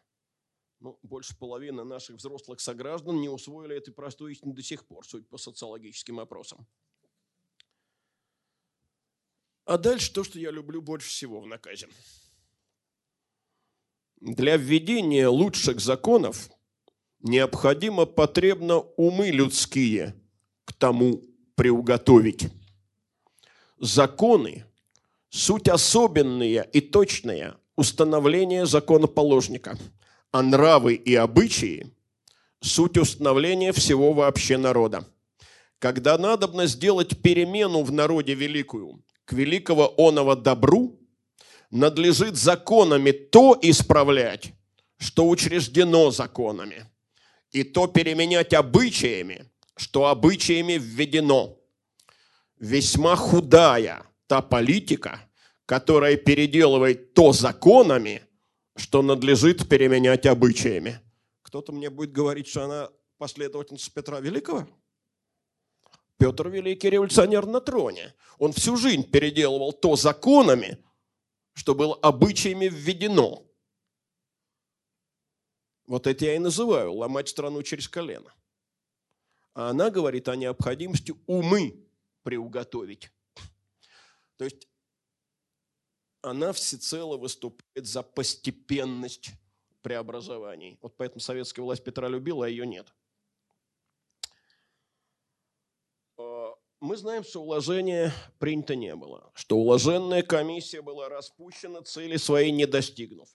А, поскольку я сказал заранее, что я не буду касаться ни словом крестьянского вопроса, то о причинах распуска уложенной комиссии сейчас речь не пойдет об этом будем говорить на следующей встрече. Но дело в том, что отказавшись от э, попытки создания вот таким образом уложения, Екатерина реформаторских замыслов отнюдь не оставила. В том числе она не оставила и попытки создания так называемого третьего чина. Вернемся к закону от 1775 года. Вот этот мартовский указ о свободе предпринимательства. Э, дело в том, что этим же указом было, например, запрещено повторно крепостить отпущенных на свободу крестьян. До этого это была широко распространенная практика. Э, теперь таких людей надлежало записывать в купечество или мещанство. Купечеству этим же манифестом был присвоен особый статус, выделивший его из общей массы горожан.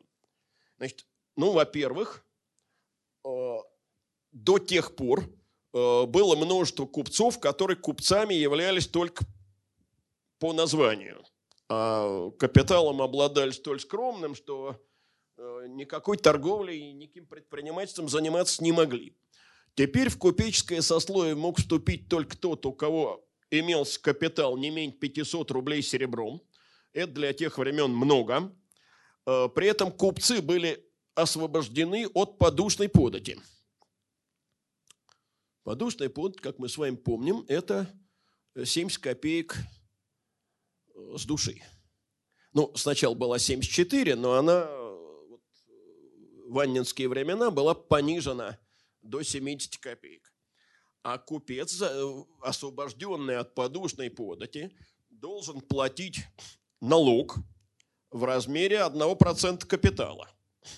Ну, если у тебя 500 рублей капитал, значит, у тебя налог 5 рублей. Далеко не 70 копеек. В чем выгода? А выгод две. Первая выгода – это статус. Вот ты из всей этой податной массы резко выделен. А вторую выгоду, я думаю, хорошо поймут мамы мальчиков призывного возраста – Дело в том, что купечество было освобождено от рекрутской повинности. И за это никаких денег, конечно, был купцам не жалко. Правда, за освобождение от рекрутчины, помимо этого одного процента капитала, надо было еще денежки заплатить. И денежки, надо сказать, солидные – 360 рублей за рекорд надо было заплатить. Это вообще сопоставимо с капиталом в 500 рублей. Но, понимаете, я вот тут недавно столкнулся с одним апологетом э, рекрутчины, который мне объяснял, что нельзя называть положение солдата арабским. Я говорю, а как надо называть? он же присягу принимал. Я говорю, а как надо называть положение человека, которого э, засунули в казарму на всю жизнь, а потом на 25 лет, лишили возможности таким образом семью создать, хозяйство вести. Э, это как у Симонова сказано в поэме Суворов. Вместо бани парной, родного дома и жены со старой девою казармой они навек обручены. Э, ну, они же присягу принимали. Ну, а что, они могли отказаться от этой присяги? Понимаете, о том, э, как относились крестьяне к рекручине, рассказывать много не надо. Э, рекрута провожали как покойника. Поэтому за то, чтобы от этой э, милой повинности освободиться, действительно люди были готовы платить все, что угодно. Так вот, в зависимости от размеров капитала, купцы делились на три гильдии – из которых, как известно, э, самой э, богатой э, была первая. Вот. А, но мы тем временем подходим, двигаясь по 70-м годам, губернской реформе. Даже губернская реформа как раз тот же самый 75-й год, когда и этот указ – это э, важнейшее, конечно, мероприятие, проведенное Екатериной в это десятилетие. Э, хронологически получается, что э, реформа следует за Пугачевщиной. И это логично, потому что, конечно, Пугачевщина показала абсолютную неэффективность тогдашней местной администрации – но надо сказать, что готовилась эта реформа гораздо раньше. Э, Пугачевщина здесь сыграла роль только, знаете, вот э, той последней капли, которая показала, что больше ждать нельзя. Ну и кроме того, было понятно, что дворяне теперь не посмеют противиться.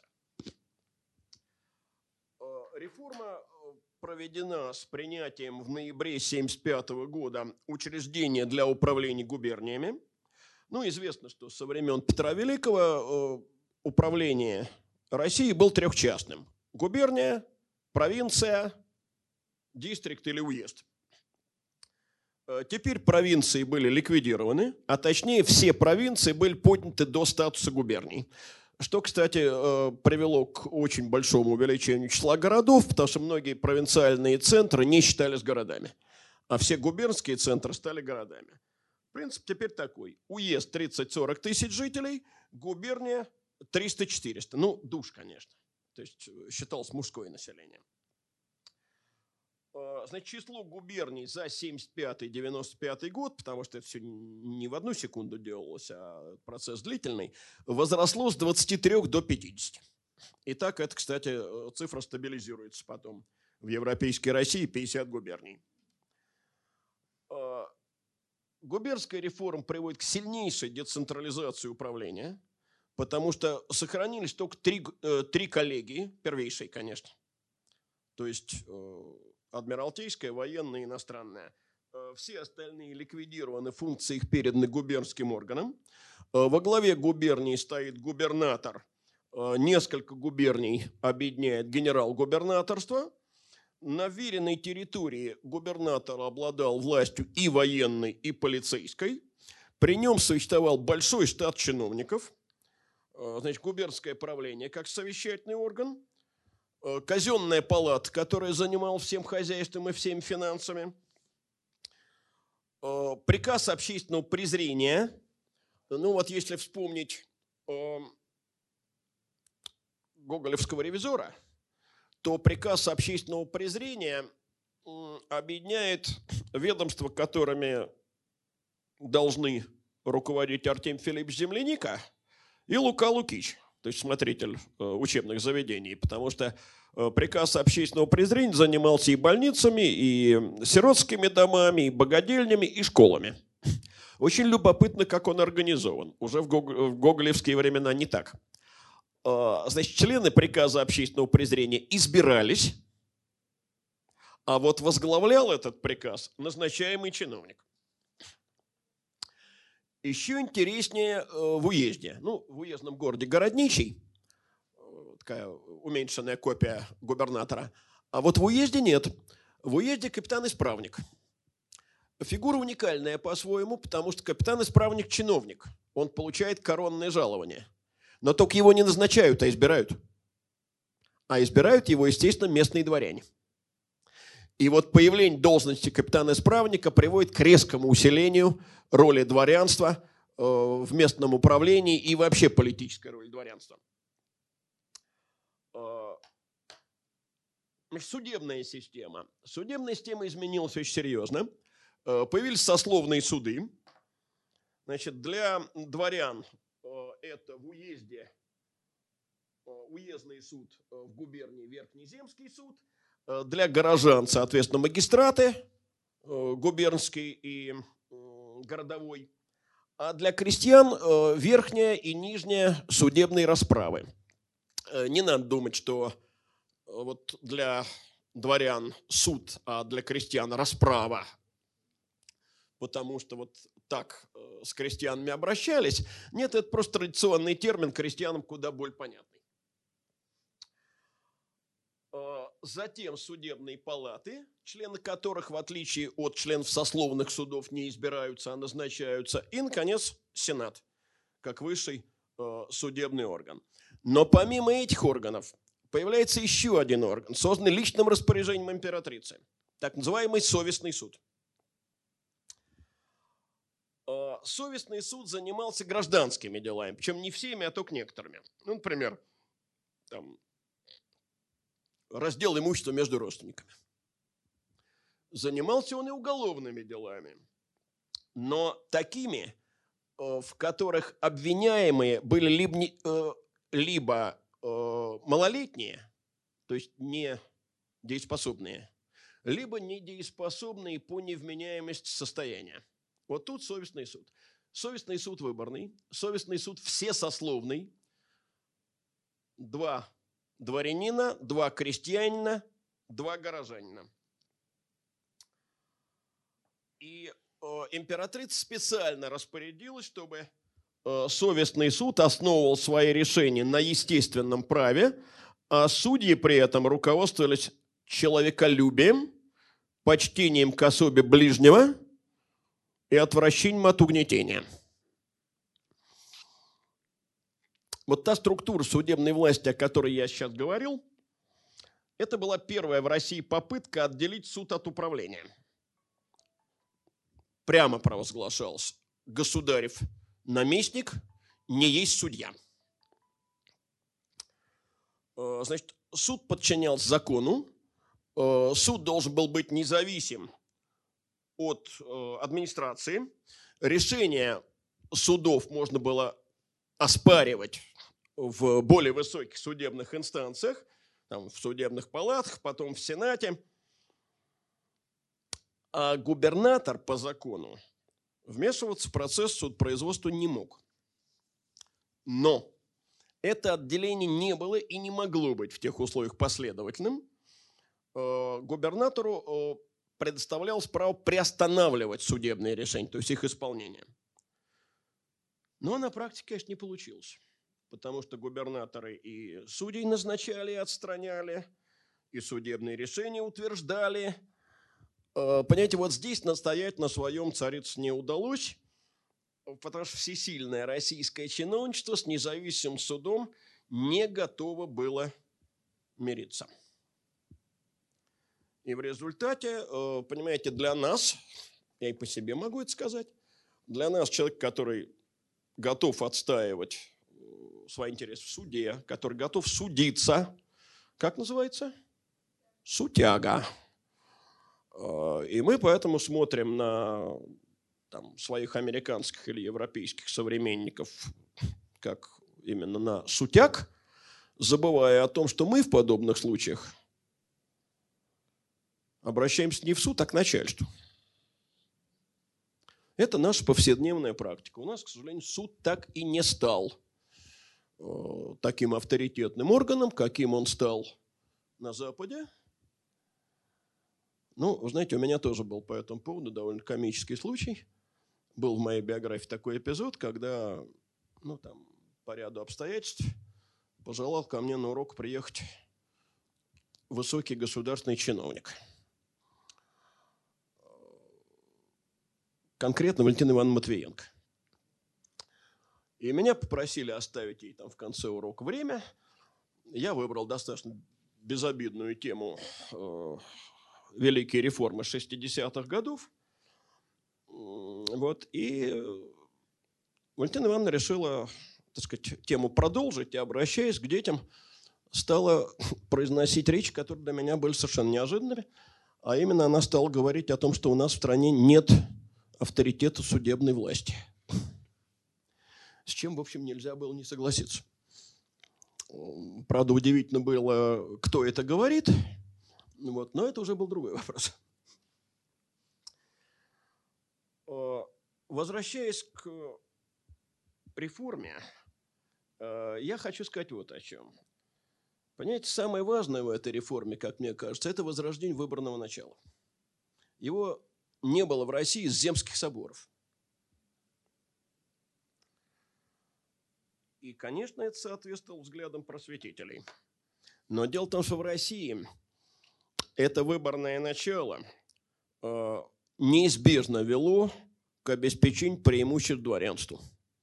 Ну, хотя бы просто потому, что это было сословие не только, э, так сказать, поставлявшее чиновничество, но и просто единственное образованное – вот хотя бы просто поэтому.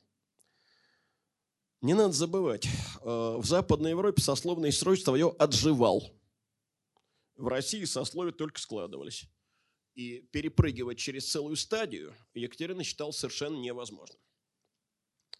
Э, выборное самоуправление, не опирающееся на сословие, вот все сословные или тем более бессословное, был тогда в России совершенно невозможно.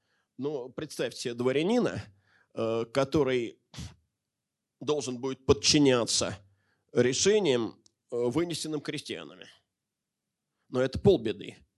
Но ведь и для крестьянина, это тоже очень важно, и для крестьянина э, решения, вынесенные его односельчанами или просто людьми, равными ему по статусу, было гораздо авторитетнее, э, чем решение, вынесенное с участием господ – которых он воспринимал во многом как заведомо враждебную силу.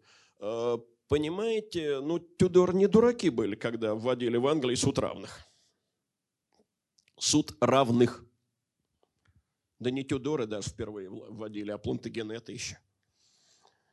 В 13 веке. Потому что равный – это тот, э, чье решение ты принимаешь внутренне –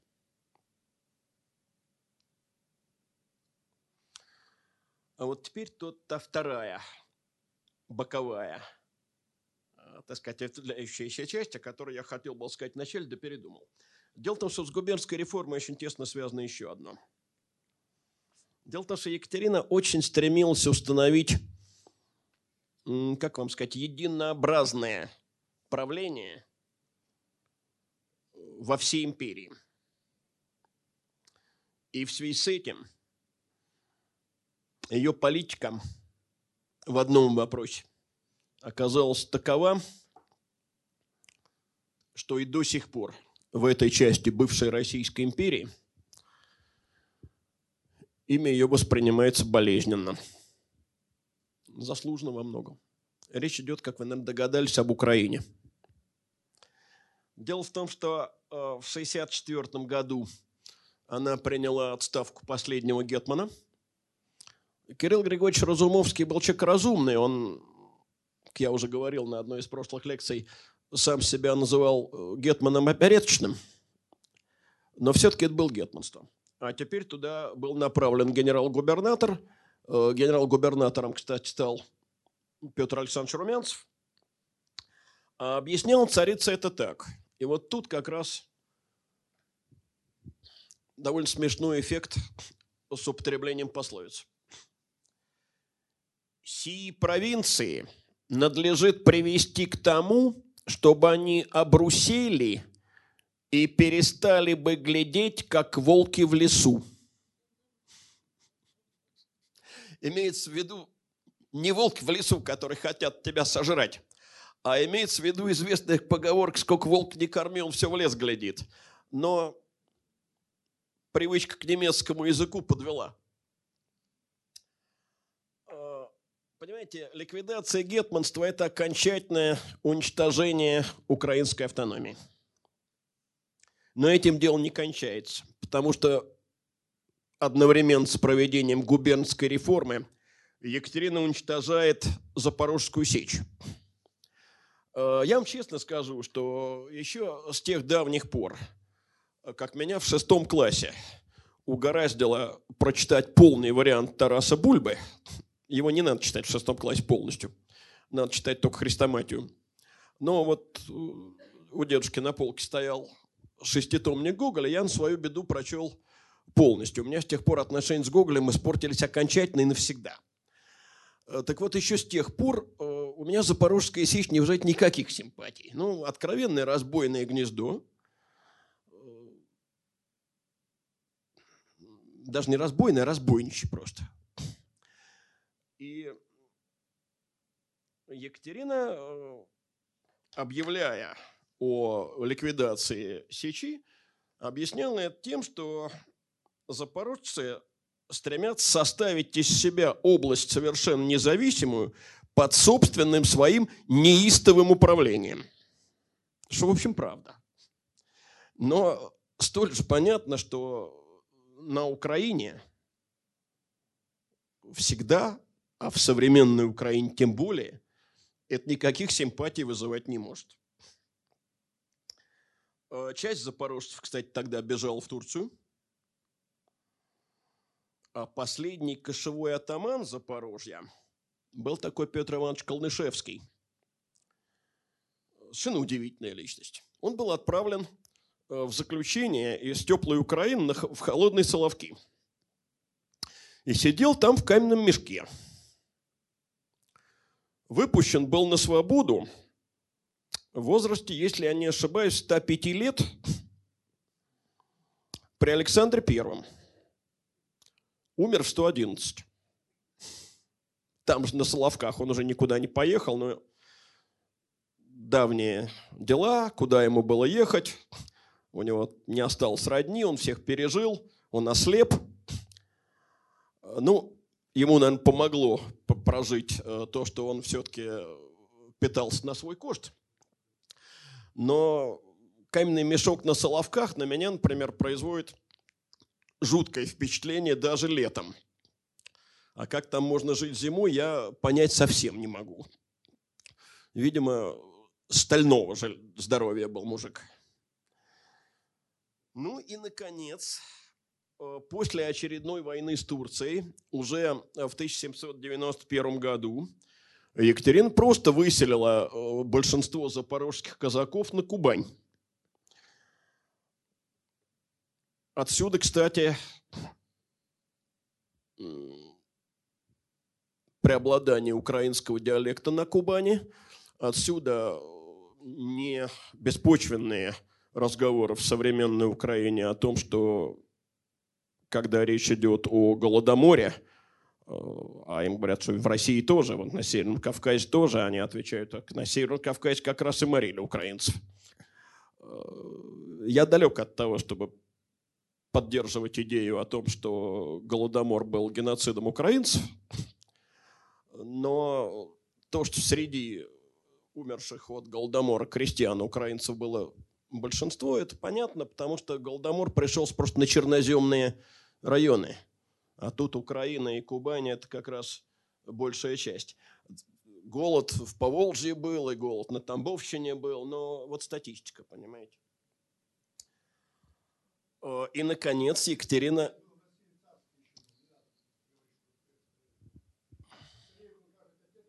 Можно после того, как я закончил? Ладно, спасибо. Угу.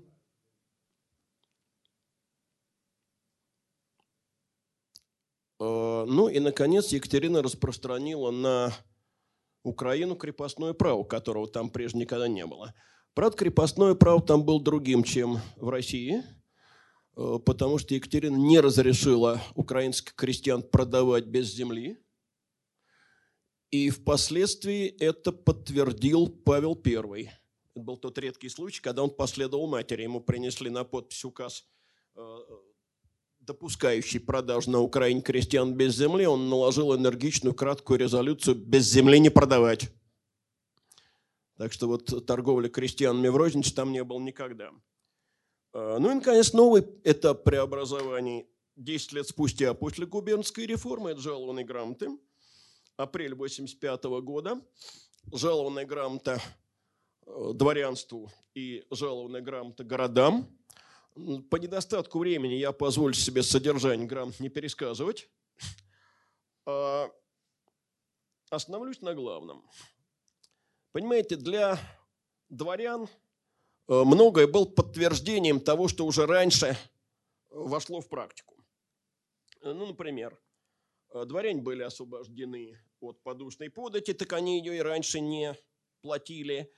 От обязательной службы, так и по манифесту о вольности дворянской они были от этого свободны. Они получали право неограниченной собственности на имение с их недрами – Э, право торгово-промышленной деятельности. А вот что новое. Понимаете, вообще дворян не секли после манифеста о вольности дворянской. Но только в законе это оговорено не было. А вот теперь было оговорено. Дворянин получил свободу от э, телесных наказаний. Лишение дворянского достоинства можно было теперь производить только по э, решению Сената с высочайшим утверждением – имения осужденных не подлежали конфискации, они переходили родственникам. Э, заметьте, что ни у одного декабриста не было конфисковано имение. Именно почему? Потому что жалобная грамота. Ее, правда, Павел отменил, но Александр восстановил. Э, были созданы сословные органы дворянского самоуправления во главе с избираемыми предводителями дворянства. Это дворянские собрания, уездные, губернские. Причем занимать выборную дворянскую должность можно было только при приличном доходе от 100 рублей в год. И дворянские собрания могли делать представления на высочайшее имя о своих нуждах. То есть появилось полноценное дворянское сословие. И в один день с жалованной грамотой дворянству появляется жалованная грамота городам. Вот тут важно, э, для дворян это не так важно, а для городов важно. Горожане были разделены на шесть разрядов. Э, разряды такие. Значит, настоящие городовые обыватели, ну это в основном дворянство и духовенство в городе проживающее. Затем второй разряд – это гильдейское купечество. Третий – цеховые ремесленники. Ну, цеха были созданы, они не играли той роли, какую играли в Европе. Об этом сейчас говорить не будем. Э, четвертый разряд – иностранцы, которые в городе проживали. Э, пятый разряд – это почетные граждане. Здесь, с одной стороны, наиболее крупные э, купцы и финансисты. С другой стороны, ученые и художники, имеющие официальный статус, то есть члены Академии художеств, члены Академии наук и так далее. Э, третий и шестой разряд, самые массовые, это вот как раз цеховые ремесленники и э, прочие которые промыслом, рукоделием или работой кормятся. Они были объединены в сословие мещан. Э, купечество, первый, второй гильдии, правда, без третьей, именитые граждане, э, то есть э, второй и пятый разряды, получили свободу от телесных наказаний. Ну, первый разряд получил, потому что дворяне были освобождены по жалованной грамоте дворянства, а четвертый разряд иностранцев, знаете, не секли. Но самое главное, что создается выборное самоуправление. Э, горожане избирают городскую думу, она называлась Общая городская дума. Избирают городскую голову, избирают магистрат. А уже Общая городская дума избирает исполнительный орган, шестигласную думу. Она потому шестигласная, там по одному депутату от каждого разряда. И таким образом и горожане становятся сословием. Вот с крестьянами не получилось. Екатерин подготовил, но не решился опубликовать жалобную грамоту государственным крестьянам, видимо, боясь э, реакции дворянства и волнений крепостных крестьян, которые могли в этом случае начать требовать э, перевода их в государственные. Э, и, наконец, последний этап – Последний этап э, реформ – это э, период постфранцузской революции. Вот здесь как раз у нас принято что говорить. Екатерина испугалась, э, закон принимать перестал новые, реформы прекратились, репрессии начались. Репрессии – это родичи фановиков. Значит, одного в ссылку, другого в крепость и вообще от э, просветительских идей отказалась, поняв, что между идеями просветителей и бунтом парижской черни э, прямая связь. Не могу согласиться. Известна фраза Екатерины, которая не просветителей осуждает. Идеи философов используют подлецы.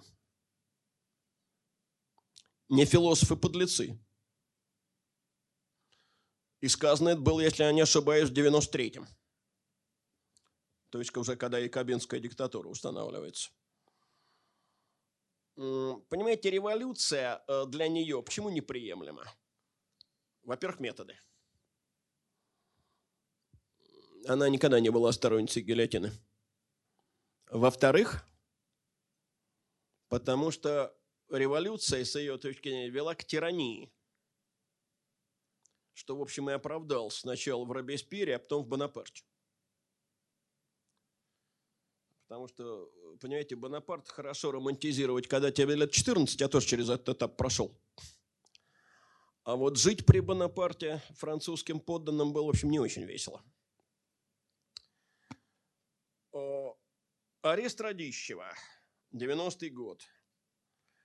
Ну, те, кто книгу помнит, помнят, что там страстные монологи о том, что мы с крестьянином делаем. Звери алчные, пияются ненасытные, что мы крестья... крестьянину оставляем, один разве воздух, ну и так далее. Все мы знаем знаменитую реплику «Бунтовщик хуже Пугачева». Но только Пугачева э, вообще-то четвертовали. Правда, матушка потихонечку приказала сначала отрубить ему голову, чтобы меньше мучился – а руку и ногу потом уже. Но все-таки его к четвертованию приговорили. Радищева, правда, тоже приговорил суд к смертной казни. Но только вместо плахи он поехал себе в Ильимский острог э, со слугами, детьми, и туда к нему приехал своящница, которая вышла там за него замуж, что жена у него умерла. И, в общем, он там жил более-менее благополучно. Ну, не петербургским аристократом – и чиновником, но, в общем, барином все-таки жил. Так что хуже Пугачева – это, знаете, эмоциональная реакция. А почему он хуже Пугачева? А потому что Пугачева, безграмотного казака, что с него возьмешь? А этот же чиновник, грамотный человек. А что пишет? А там, понимаете, вот все эти страстные монологи по поводу крестьян, это все пустое. Она сама о крепостном праве писала примерно так же. Но там же вода вольность. А что мы в воде вольность читаем? А в воде вольность мы читаем меч остр, я зрю, ну и так далее. Понимаете, он призывает к цареубийству, кровопролитию. Вот что он хуже Пугачева. И все-таки она его за книгу на плаху не отправляет. А в 92 году Новиков. Тут очень большой соблазн сказать, но Новикова отправили за его просветительскую деятельность, за его журнальную полемику. Но журнальная эта полемика закончилась давным-давно. Кстати, это тоже потрясающая история. Он издавал несколько журналов последовательно, там, значит, Трутень, Живописец и еще какие-то. И в этих журналах э, со всей страстностью и, надо сказать, замечательным остроумием – Э, поливал текущие порядки и э, в особенности спорил э, с провластным журналом «Всякая всячина».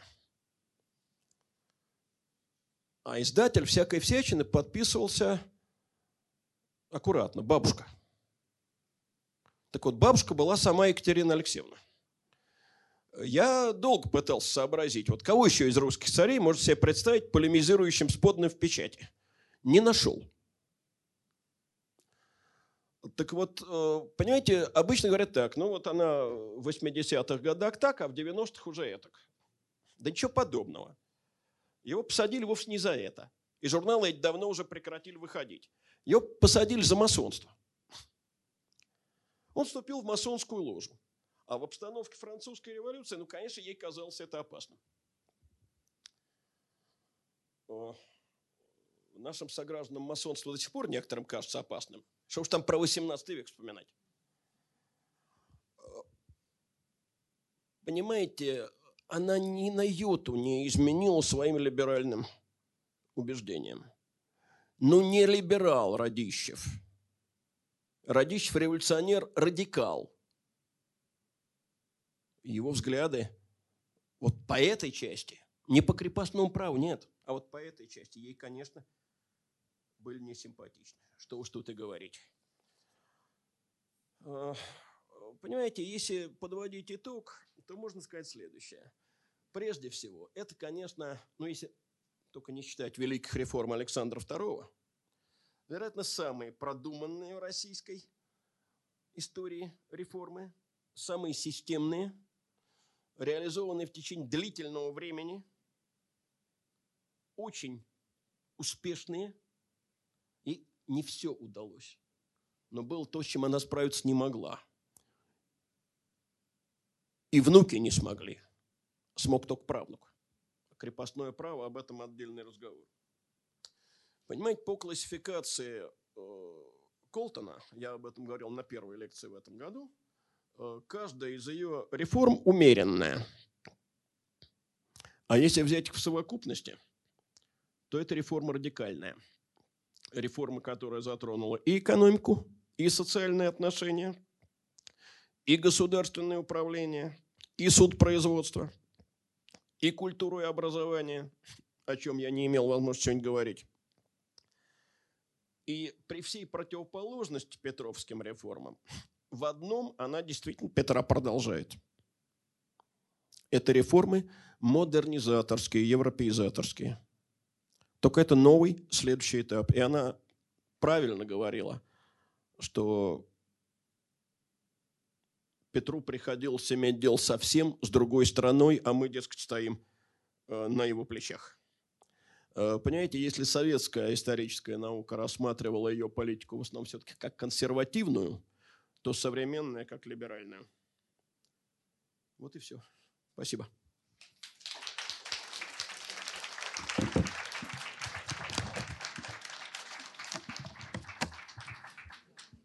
Э, я понимаю, что это было долго, я тем не менее готов ответить на вопросы и по лекции, и по Украине.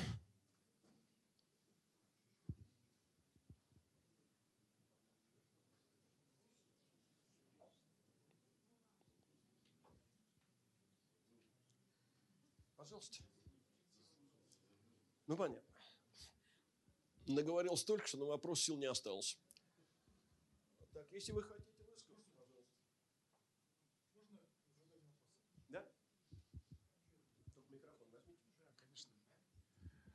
Вы упомянули о том, что э, при Екатерине окончательно при Екатерине окончательно закабалили, закрепостили э, крестьян на Украине.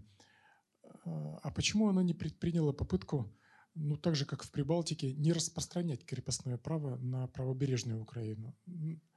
Ведь это был бы шаг э, ну, к некой освобождению дальнейшему крестьян. Ну, в Прибалтике ведь крепостного права не было. А, значит, я ошибаюсь. Было. Э, более того, э, в начале царствования Александра I там была проведена так называемая инвентарная реформа. А освобождены э, крестьяне из Фляндии, Лифляндии и Курляндии от крепостного права были в 16-19 годах 19 века. Но я думаю, что ответить на ваш вопрос можно очень легко. И я, собственно, сегодня говорил о том, что Екатерина исходила из того, что во всей Э, империи должны быть одинаковые порядки. Для нее вот этот принцип единообразия был принципиально важен. Она пошла на определенное отступление от этого принципа, не разрешив продавать э, украинских крестьян без земли, но оставить их э, не крепостными совсем она, видимо, помимо всего прочего, просто опасалась. Потому что вот представьте себе, Украина вошла в состав империи. На Украине крепостного права нет – там можно, так сказать, переходить от одного барина к другому. А, э, скажем, в черноземных губерниях России крепостное право есть. Ну и что будет? Будет массовое бегство туда. Это она не могла этого принять, конечно. Э, я думаю, что она потому не разрешила э, продавать там без земли, что такой практики Э, не было достаточно долго, э, в особенности именно в правобережной Украине. Э, вспомни, когда правобережная Украина вообще перешла. 92 год, второй раздел. И закреплено это было третьим разделом 95 года. Это самый финал ее правления. И дополнительных бунтов ей не хотелось. Вот. Но оставить совсем Украину без крепостного права, когда крепостное право в России было, она тоже не могла. То, что украинцы ей за это, скажем так, мягко неблагодарны, это понятно. Она там один из самых отрицательных героев наряду с Петром Великим. Э, Но ну, вы поймите, что э, в России Э, Мазепа – это почти синоним Иуды, а Петр – герой. А в Украине э, Мазепа – борец за национальную независимость, а Петр – изверг. Э, Я даже пересказывать не хочу то, что мне в свое время в Киеве о некоторых деяниях Петра рассказывали. Мне очень хочется верить, что это все-таки легенда. Ибо чрезвычайно неаппетитно. Да? Вопрос, вот к предыдущему все-таки вопрос уточнения. То есть, значит, на Украине вот таких ау- аукционов крестьян, ну, один- то есть в розницу Нет, действительно там не вот- вот этого покупали, не, было. Потому что, продавали. понимаете, э, продаж крестьян с публичных торгов ее пытались ограничить, то есть запретить. И э, Екатерина, и Александр. Э, Но потом мы видим аналогичное, э, не помню, распоряжение или указ, или закон, не помню, как это сейчас точно называется, при Николае Первом. Значит, если это повторяется, этот запрет, значит, он оказывается неэффективным предыдущий. Значит, все равно делают, продают без земли. Э, Ну и, понимаете, вот э, история, связанная с Александром Первым. Значит, вот он пытался э, запретить продавать крестьян без земли вообще, не, не с аукционов, а вообще запретить продаж без земли. Непременный совет по ряду причин выступил против. И царь ограничился указом, который у нас, ну вот, по крайней мере, в советское время всегда изображали как крайне лицемерный.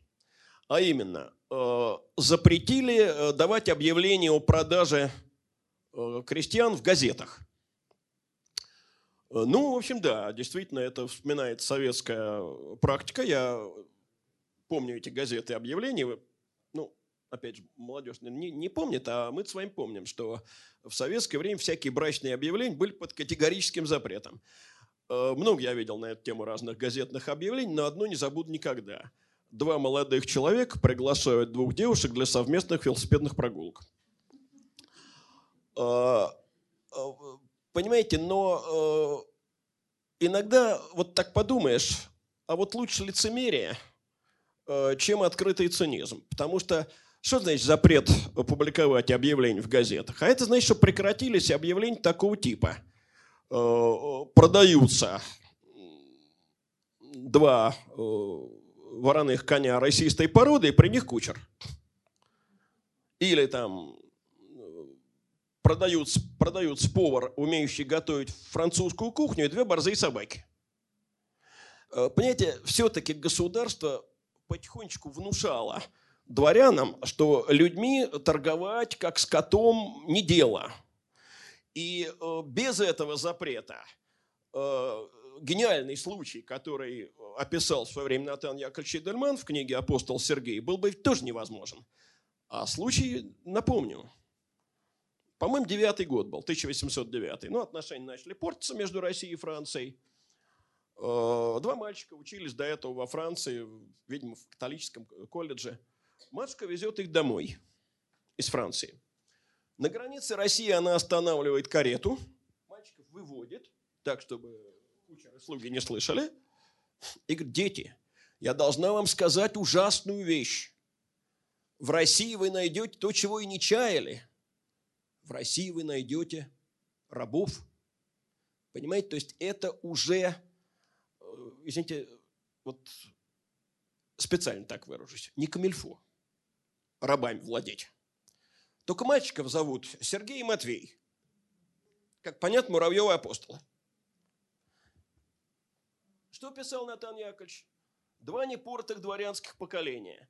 Без них и Пушкин был бы не Пушкин, и Лунин не Лунин. Это правда. Но только дело не только в том, что дворян не пороли, а в том, что вот постепенно проникала в их голову идея, что не пороть хорошо бы не только дворян. В голову коробочки она не проникнет. Э, Понимаете, вот э, дворянство же оно разное. Декабрист на одном полюсе, а коробочки на другом. Я сознательно выбираю именно коробочку. Потому что, понимаете, гоголевские персонажи, они гениально распределены. Э, Манилов – это такой карась либеральный. В Питер съездивший, нахватавшийся. Плюшкина обсуждать не будем. Это личность распадающаяся. Собакевич приспособится. Он пусть креп... отмен крепостного права не потеряется. Я как за него не беспокоюсь. Ноздрев это понятно, ухарь, э, пьяница, гуляка и бабник. А вот Коробочка – это вот то, то самое мелкопоместное дворянство, о котором э, в 57, 56 году будет Орловский помещик писать, что это после э, речи Александра II о том, что вот лучше раньше, чем дожидаться, пока само собой начнется снизу. Что многие с ума сошли, многие умерли с перепугу. Потому что разоримся, все у нас растащут. Они не могут себе представить, как они будут без крепостного права жить. Понимаете, это вот э, вечная дихотомия между элитой и вот этой дворянской массой, которой декабристы, в общем, отношения не имели.